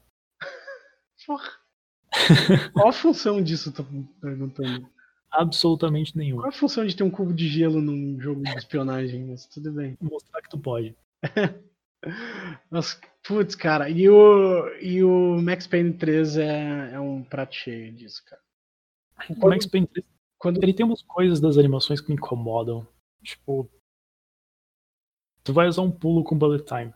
Se você bater em uma parede, ele cancela e o Max cai que tem uma... Então, eu ia falar disso agora. Quando tu pula e erra o pulo e tu bate na parede, ele, ele bate na parede, ele sente o hit da parede e, e, não consegue mais atirar, cara. É, você tava atirando e pulando em câmera lenta, a hora que tu bate na parede, faz a animação perfeita do ragdoll dele batendo, caindo no chão, e ele precisa de um segundo para se recompor e voltar a atirar. Eu acho isso maravilhoso, cara. Eu acho isso muito Mas... Porque geralmente no, em videogames, o que, que aconteceria? Ele, ele bateria com a, parede, com a cabeça na parede e continuaria caindo, assim, tipo, esfregando a testa na parede, sabe? E... É, eu só ia evitar o movimento linear que ele ia fazer e, tipo, mudar nada. Mas não, é um jogo da Rockstar, então tu vai bater a cabeça na parede e vai sofrer por isso. Tu, já, tu se atirou de algum balcão, de alguma coisa assim, de uma sacada? Aham, uhum, bastante. eu tirei de algumas sacadas no, no Eu pulava para trás assim quando viu, não! A parte do Panamá no barco teve uma hora que eu fiz duas vezes seguidas. Uhum. Eu fui atirar dos caras, usei o pulo e caí pra fora do barco. Aquela parte no porto também, do Rio Tietê. Uhum. Uh, eu fiz isso duas vezes também. A primeira tinha gente viva, então apareceu uma cutscene do cara chegando na minha cara e me matando e da outra não tinha mais ninguém vivo. Então o Max só ia nadando sozinho até a próxima escada e subia de volta. Agora, isso aí eu acho que eles botaram essa, essa mecânica de tu bater na parede pra te punir ou tu cair fora do balcão. Porque não tem mais o save state e aí tu não tem mais a oportunidade de salvar quando tu morre. Uhum. tu não fez isso no, no Max Payne 2? Não, mas só porque eu já tava vacinado. Nossa, eu fiz isso tantas vezes, cara. É tipo assim, morri, quick load, morri, quick load, morri, quick save. Puta merda! aí, aí dava load e era ele caindo assim no ar, tomando tiro já, nem dava tempo de reagir. Eu fiz isso uma vez em Max Payne 2, na verdade, agora que eu lembrei. Mas foi no meio de um pulo e eu ia tomar um tiro que eu não tinha mais como escapar, porque o, o, o caminho do pulo já estava definido e o tiro ia acertar de qualquer jeito. Mas felizmente o save anterior tava tipo 4 segundos atrás, então foda-se. Outra, outro detalhe que eu gosto muito no, no, no Max Payne é como, ao, não só ao longo do jogo, mas ao longo das missões, ele fisicamente e a roupa vão dando essa progressão de, de trabalho, de, de, de esforço que ele tá fazendo. Tipo, a, na hora do. Que ele sai da favela, tira aquela camiseta florida, ele tá com a, com a camisetinha branca, ela tá toda fodida, ela tá suada. Uhum. Uh, no final do jogo ele tá tudo cortado, sangrando. É, tem uma mancha de suor nas costas dele. É um detalhe muito legal que eles colocaram. Pois é, e isso vai ao longo, tipo, enquanto começa não tem aquilo ali. É, no 2 eles tinham feito isso já, não sei se tu reparou. Não, não reparei. Você leva alguns cortes, ele tem uma hora que ele desfaz a gravata e ele leva o tiro na cabeça, ele fica com é, Ah, sim, isso eu notei, com o band-aidzinho ali. é, curativo no rosto, e, tipo, todas essas mudanças elas acompanham até o final do jogo. E aí no 3 eles levaram isso até um extremo que, tipo, você troca de roupa no meio do jogo e daí a segunda roupa que você tá usando também vai ficando fodida. É muito legal, adoro esses detalhes. No, o Spec Ops The Line faz isso muito bem, cara. No fim do jogo, a cara do, do Walker é uma mistura de areia com sangue e hematoma. Nossa, é sensacional, cara. E olheira, porque o cara tá três dias acordado, vivendo o inferno. Puta, é sensacional, cara. Eu gosto disso no jogo. Mas a minha mudança favorita de gameplay é que agora, depois que tu pula, você só levanta quando você vai andar de novo. Sim, e tu consegue girar no chão, né? É, no 2 você caía e continuava atirando enquanto você estivesse atirando, a hora que tu parava ele levantava sozinho. Agora você pode parar de atirar enquanto está no chão e você só levanta a hora que você começar a andar de volta. Você pode ficar deitado para sempre lá esperando mais inimigo aparecer. Sim. isso deixa tudo muito melhor. Ah, e outro, outro, ó, eu sou só o cara dos detalhes. Outro detalhe que explodiu a minha cabeça agora jogando o Max Payne 1 é que as cápsulas das balas ficam no chão. Eu achei isso inacreditável pra 2001, cara. Eu não sei se outro jogo fez isso em 2001, mas eu não lembro de, de na Metal época ver Metal Gear Solid. Ah, bom, mas aí é o Kojima, né, cara? Viu? Por isso que eu falo, ó, se a galera idolatra o, Kojima, eu idolatro o Sam Lake. Porque eu não, eu não- eu não joguei Metal Gear na época. Se você tivesse jogado, você ia ser fã da série, com certeza. Ah, eu acho que sim. Com certeza, com certeza. E, e- e isso continuou no 13. Eu, eu fiz questão de dar um tiro, ver se a cápsula ficou. Quando eu recarregava, ver se, o- se o pente da arma tava no chão e tava certinho, né? Metal Gear Solid tem um- uma mecânica legal em relação a isso, porque o pente da arma, tu pode usar ele pra distrair os inimigos. Ele vira um item equipável, você pode jogar ele em algum lugar pra chamar a atenção do cara. Sim, eu, Então- eu vi isso no 5 agora, quando eu joguei. É, quando tu recarrega a arma, ao invés de deixar no chão, ele guarda. É, em- como tu pode usar os magazines pra distrair os caras, você pode jogar ele em algum lugar pra fazer barulho e o guarda ver o que, que tá acontecendo. Cada vez que você carrega a arma, ao invés de só soltar no chão, o Snake pega ele e guarda. E daí no seu inventário a quantidade de magazines aumenta em um. Diminuindo, tipo, tipo assim, ele usa o próprio cartucho dele, não é uns que ele tem pra. Ah. Ah, é, quando tu recarrega a arma, ao invés de jogar fora, ele guarda o negócio pra usar depois. Ah, muito foda. É, o Kojima é o rei dos detalhes de, de gameplay, né, cara? Isso é inegável. Os detalhes inúteis também. Tem um iPod em Metal Gear Solid 4. É, tipo, é um item equipável que tu usa pra ouvir música ou podcasts dentro do jogo. E você já usou um iPod daqueles que ah, serão. Ele não tem touchscreen, é tipo a rodinha que você gira? É, era o Nano, não era? É, não, o iPod original também tinha essa porra dessa rodinha. Aham. Eu lembro, eu lembro. E pra usar ela, você usa o analógico da direita como se fosse o seu dedo mexendo por cima do negócio. É, cara, por isso que a Konami mandou ele embora, cara. Ah, e aí, vai lançar o jogo? O que tá fazendo? Não, não, a gente tá fazendo aqui uma mecânica pra te mexer no iPod. Porra! E o pior é que era literalmente um iPod. Eles pagaram licença pra época pra, pra Apple pra botar o modelo do negócio com as gravações na parte de trás, tipo iPod by Apple. Porra, ainda pagaram, velho. Se fosse Kojima, falava, aí ô. Aí senhor Apple, eu vou botar aqui no teu jogo. Tu vai ficar famosão. Vocês vão me agradecer ainda. É. Fazer um monte de nerd comprar iPod. É igual o, o Snake. Enfim, Max Payne é um ótimo jogo. Não, é uma ótima série. Max Payne 3 não precisava ser o Max Payne, mas de alguma maneira é um ótimo jogo. Eu, eu não sei se eu quero que ele deixe de existir ou que eles façam outro. Eu, eu, eu tava pensando nisso agora. Eu- de qualquer forma, é muito triste o fim do, do Max Payne, cara. Porque em vários em vários cenários. Uma que a história não vejo mais por onde ela pode ir. Uhum. Vai ficar muito. Vai ficar esquisito. Ah, Talvez um reboot, talvez? Ah, não, por favor, né? Chega. Pois é, mas aí eu não, não consigo imaginar. É uma pena essa série ter morrido, cara. Porque Eu- e outro cenário é a Rockstar. Cara, a Rockstar nunca mais vai fazer um jogo linear. Talvez nunca mais faça nenhum jogo, vai ficar só nessa bosta de GTA Online. Correção. A Rockstar vai fazer muitos jogos lineares que se passam em mundos abertos. Pois é, cara, mas aí que tá, tipo, o GTA. Tipo, assim, óbvio que eles estão trabalhando no GTA 6, mas vai saber quando vai sair, vai saber como é, qual vai ser o tamanho da história, vai ser mais online, com certeza. Por que. que- é, Tipo, do ponto de vista de dinheiro, de, de, de, de corporação, por que, que vai ter outro Max Payne? Por que, que vai ter outro GTA? Olha o GTA Online aí, vendendo pra cacete. Né? Eu acho que só da bondade do coração deles, eles deviam abrir um estúdio menor que ia trabalhar em jogos com orçamento mais baixo, lineares, pra fazer jogos bons e deixa o resto da equipe fazendo o próximo GTA.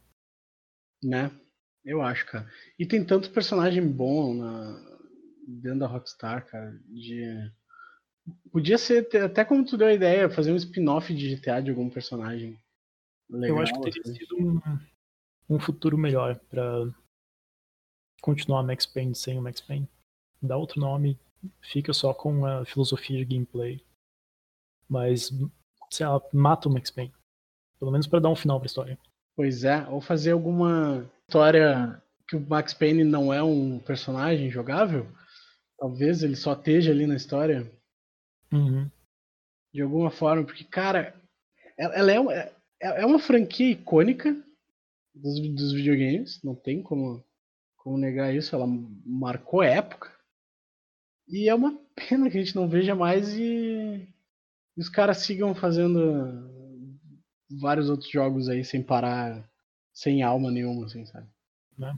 Como é que era o tweet que eu vi esses dias? Saíram três GTAs principais para PlayStation 2 e para GTA V saíram três PlayStation.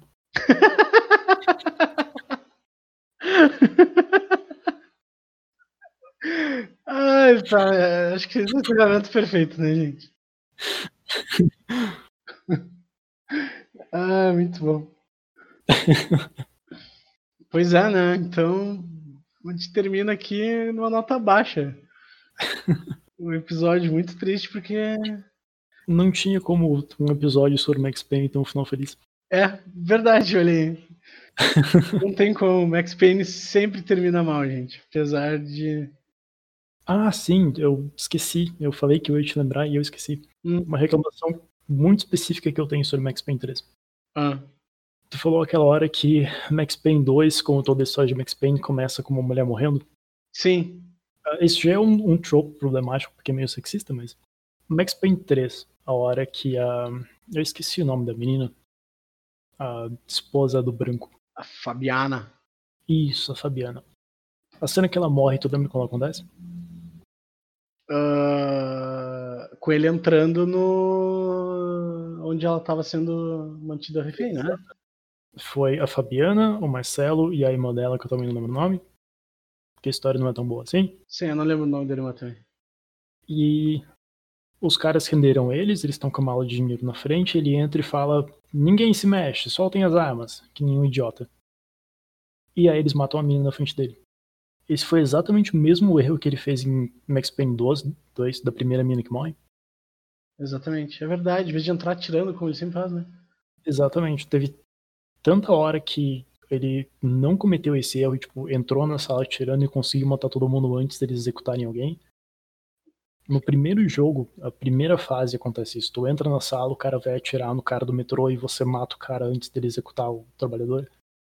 É, E ele faz isso duas vezes seguidas e é outra mulher que morre porque ele fez a abordagem errada. Mas, tipo, é exatamente a mesma situação. É uma mulher que tá sendo ameaçada e ao invés de tipo, fazer alguma coisa, ele tenta conversar com os caras e eles acabam matando a mina. Pois é, no 2 até, até faz sentido, mas no 3 eu achei meio burro, assim, sabe? É, no 2, tipo, ele era um policial, ok? Ele precisava tentar ah, defusar a situação. No 3, não tinha nenhuma razão pra ele entrar que nem um idiota ali. É, eu, acho, eu falei antes, eu acho, no- nesse episódio. Eles deixaram o Max burro nesse 3 aqui, cara. Basicamente porque o plot precisava que ele fosse. Ah. E podia ter feito a morte dela de tantas outras formas, né? Uhum. E, e a, e a morte do, do irmão da Fabiana é brutal também, cara. É, É gráfica, cara. Eles foram quase didáticos nessa parte, porque eles mostraram porque é uma forma de execução muito icônica da- das gangues de favela do Brasil. E o Max literalmente pergunta depois pra mina, tipo, que porra foi essa? E daí ela explica que é uma maneira eh, lendária de matar as pessoas. Foi didático aquilo, foi literalmente pra mostrar uma coisa muito cruel que aconteceu no mundo real. É, esse, o 3 é muito violento, cara. Porque no 2, até quando a menina morre no início, que ela leva um tiro, quando a câmera foca nela, não tem sangue, não tem nada, só videogames, assim, tipo, ela morreu. Nesse, cara, faz um buraco na cabeça dos, dos personagens. É violentaço o 3, cara. Ah, é, às vezes quando você atira nos caras e não mata eles tipo, com um tiro na perna, o cara fica deitado no chão gritando literalmente minha perna, minha perna. Não, e eu, eu atirei na mão de um cara no, no 3 e, e eu vi do outro lado da parede, assim. Tipo, faz o buraco na mão do cara, assim. Pô, achei impressionante, cara. É muito violento esse jogo, cara. E, mas é interessante que ele mesmo fica consciente de, na hora do, do- da brutalidade policial, de que ele talvez não seja muito diferente Uhum. que ele também entra atirando e pergunta depois? A não ser, a não ser no momento da Fabiana? Tem uma parte do jogo que ele fala quando a polícia entra na favela e começa a executar as pessoas que eles fazem a polícia de Nova York parecer bozinha. Tipo, deixando muito implícito que eles não são, mas esses caras estão sendo piores. É, esse jogo é brutal, cara. E, e pe- pelo menos ele reconhece o- que o Max também não é uma pessoa boa, tá ligado? Ele, Aham. ele várias vezes no jogo ele, ele reconhece que ele é violento e, e ele parece que atrai desgraça e morte e violência. né? E essa foi uma construção que aconteceu ao longo da série, né? Porque o começo do primeiro jogo não deixa. ah, não dá essa impressão sobre ele. Tipo, ele tá super feliz com a família. Ele agora tem uma filha, ele vai parar de fumar porque o cigarro faz mal pra ela. E aí acontece toda aquela merda e ele vira um monstro. E é a única razão pela qual ele não dá um tiro na cabeça do Passos é porque ele vai ser pai. É, ver- é verdade, né? Eu achei que você ia me dar um tiro na cabeça. Não hoje. É, ele fala isso, é verdade. Not today. E uma coisa que a gente não falou é do trabalho maravilhoso do voice actor do Nossa, esse Mas- cara merece prêmio. No primeiro jogo, apesar do voice acting dele tá muito bom, ele diz as falas dele muito rápido. Eu não sei se ele tava cobrando por hora e falaram pra ele só falar rapidinho aí pra gente. é, James McCaffrey, o nome. Pra mim, é 80% de- do personagem é a atuação desse cara. E a entonação da voz, assim. É sensacional, cara. E o rosto, né? Não, mas ele não é o rosto. Ele é só a voz. Não, ele é o rosto também. No 2 e no 3 é o rosto. Ah, é ele? Uhum. Ah, é verdade, é ele. É, eu tô vendo uma foto dele aqui em preto e branco, é verdade, é ele. É inspirado nele mesmo. E ah, ele é ator também, né? Então, assim, talvez, quem sabe, um filme bom de Max Payne, mostrando o Max Payne mais velho. Oh! Uma coisa que a gente não falou que eles falam que, que no documentário do Gamers é que não a ideia, mas a, acender uma luzinha lá na Rockstar, tipo, hum, talvez essa franquia ainda seja relevante. Veio quando Hollywood se interessou em fazer o filme do Max Payne. Que falaram assim, pô, essa franquia tá parada há sete anos, e aí os caras querem fazer um filme ainda, talvez tenha público. E aí saiu essa bosta, né? O filme, a gente não falou do filme. Tu viu o filme? Não. Eu também não, eu me neguei a ver o filme. E, e o Sam Lake falou que eles ficaram empolgados quando eles ficaram sabendo do filme, mas que não ligaram pra eles em nenhum momento, assim, pra consultar, pra nada. Caralho. É. Até a Rockstar foi atrás do Remedy pra consultar pra Max Payne 3 e os caras que foram fazer o filme não. Pois é, dos reis do storytelling no ar, não, não consultaram. Isso, isso é a maior desgraça de, de, desse- de fazer filme de games, cara. Porra, consulta a porra do autor, velho. Se tinha algum interesse em Max Payne além dos jogos, o filme matou. Ah, sim. Porque eu tava vendo que a, a- a- os direitos do filme foram vendidos logo depois do primeiro jogo. Porque o, o jogo ele é extremamente cinematográfico, né? Ainda mais pra época. Uhum. E aí eles logo venderam. E aí ficou rodando em produtora, em produtora, até que a. Sei lá, a Paramount ou a Universal, não sei quem é que fez esse filme. Se interessou e aí fizeram essa bomba aqui. Com o Mark Wahlberg. Eu acho que é isso, né, Anthony? Cobrimos os três jogos. Eu acho que a gente já falou o suficiente sobre Max Payne, até porque a gente tá aqui desde as 10h30. Eita, vai dar um trabalho editar isso aqui, rapaz. Uma hora sai. Dividir em dois episódios. Ah, não, fazendo um só. Mas Vai ser, vai ser um episódio longo. Mas enfim, cobrimos os três Max Paynes aqui. É uma franquia muito amada. é, tem um lugar muito especial no meu coração, principalmente o 3. E talvez nunca mais veremos, porém, ainda dá para voltar a jogar os três jogos e ter uma experiência tão boa quanto a primeira vez. Talvez, talvez até melhor, porque tu vai apreciar mais coisas entendendo a história, entendendo o gameplay, entendendo ah, como ele foi revolucionário para sua época, principalmente o primeiro. Então, é isso. Se tu ouviu até aqui e não jogou Max Payne, que eu acho muito difícil, por favor, jogue. Ele tá raso de barato, os três. E é isso. Considerações finais, Anthony? Eu acho que o primeiro jogo fica 3 reais no Steam. Não tem nenhuma desculpa para não jogar.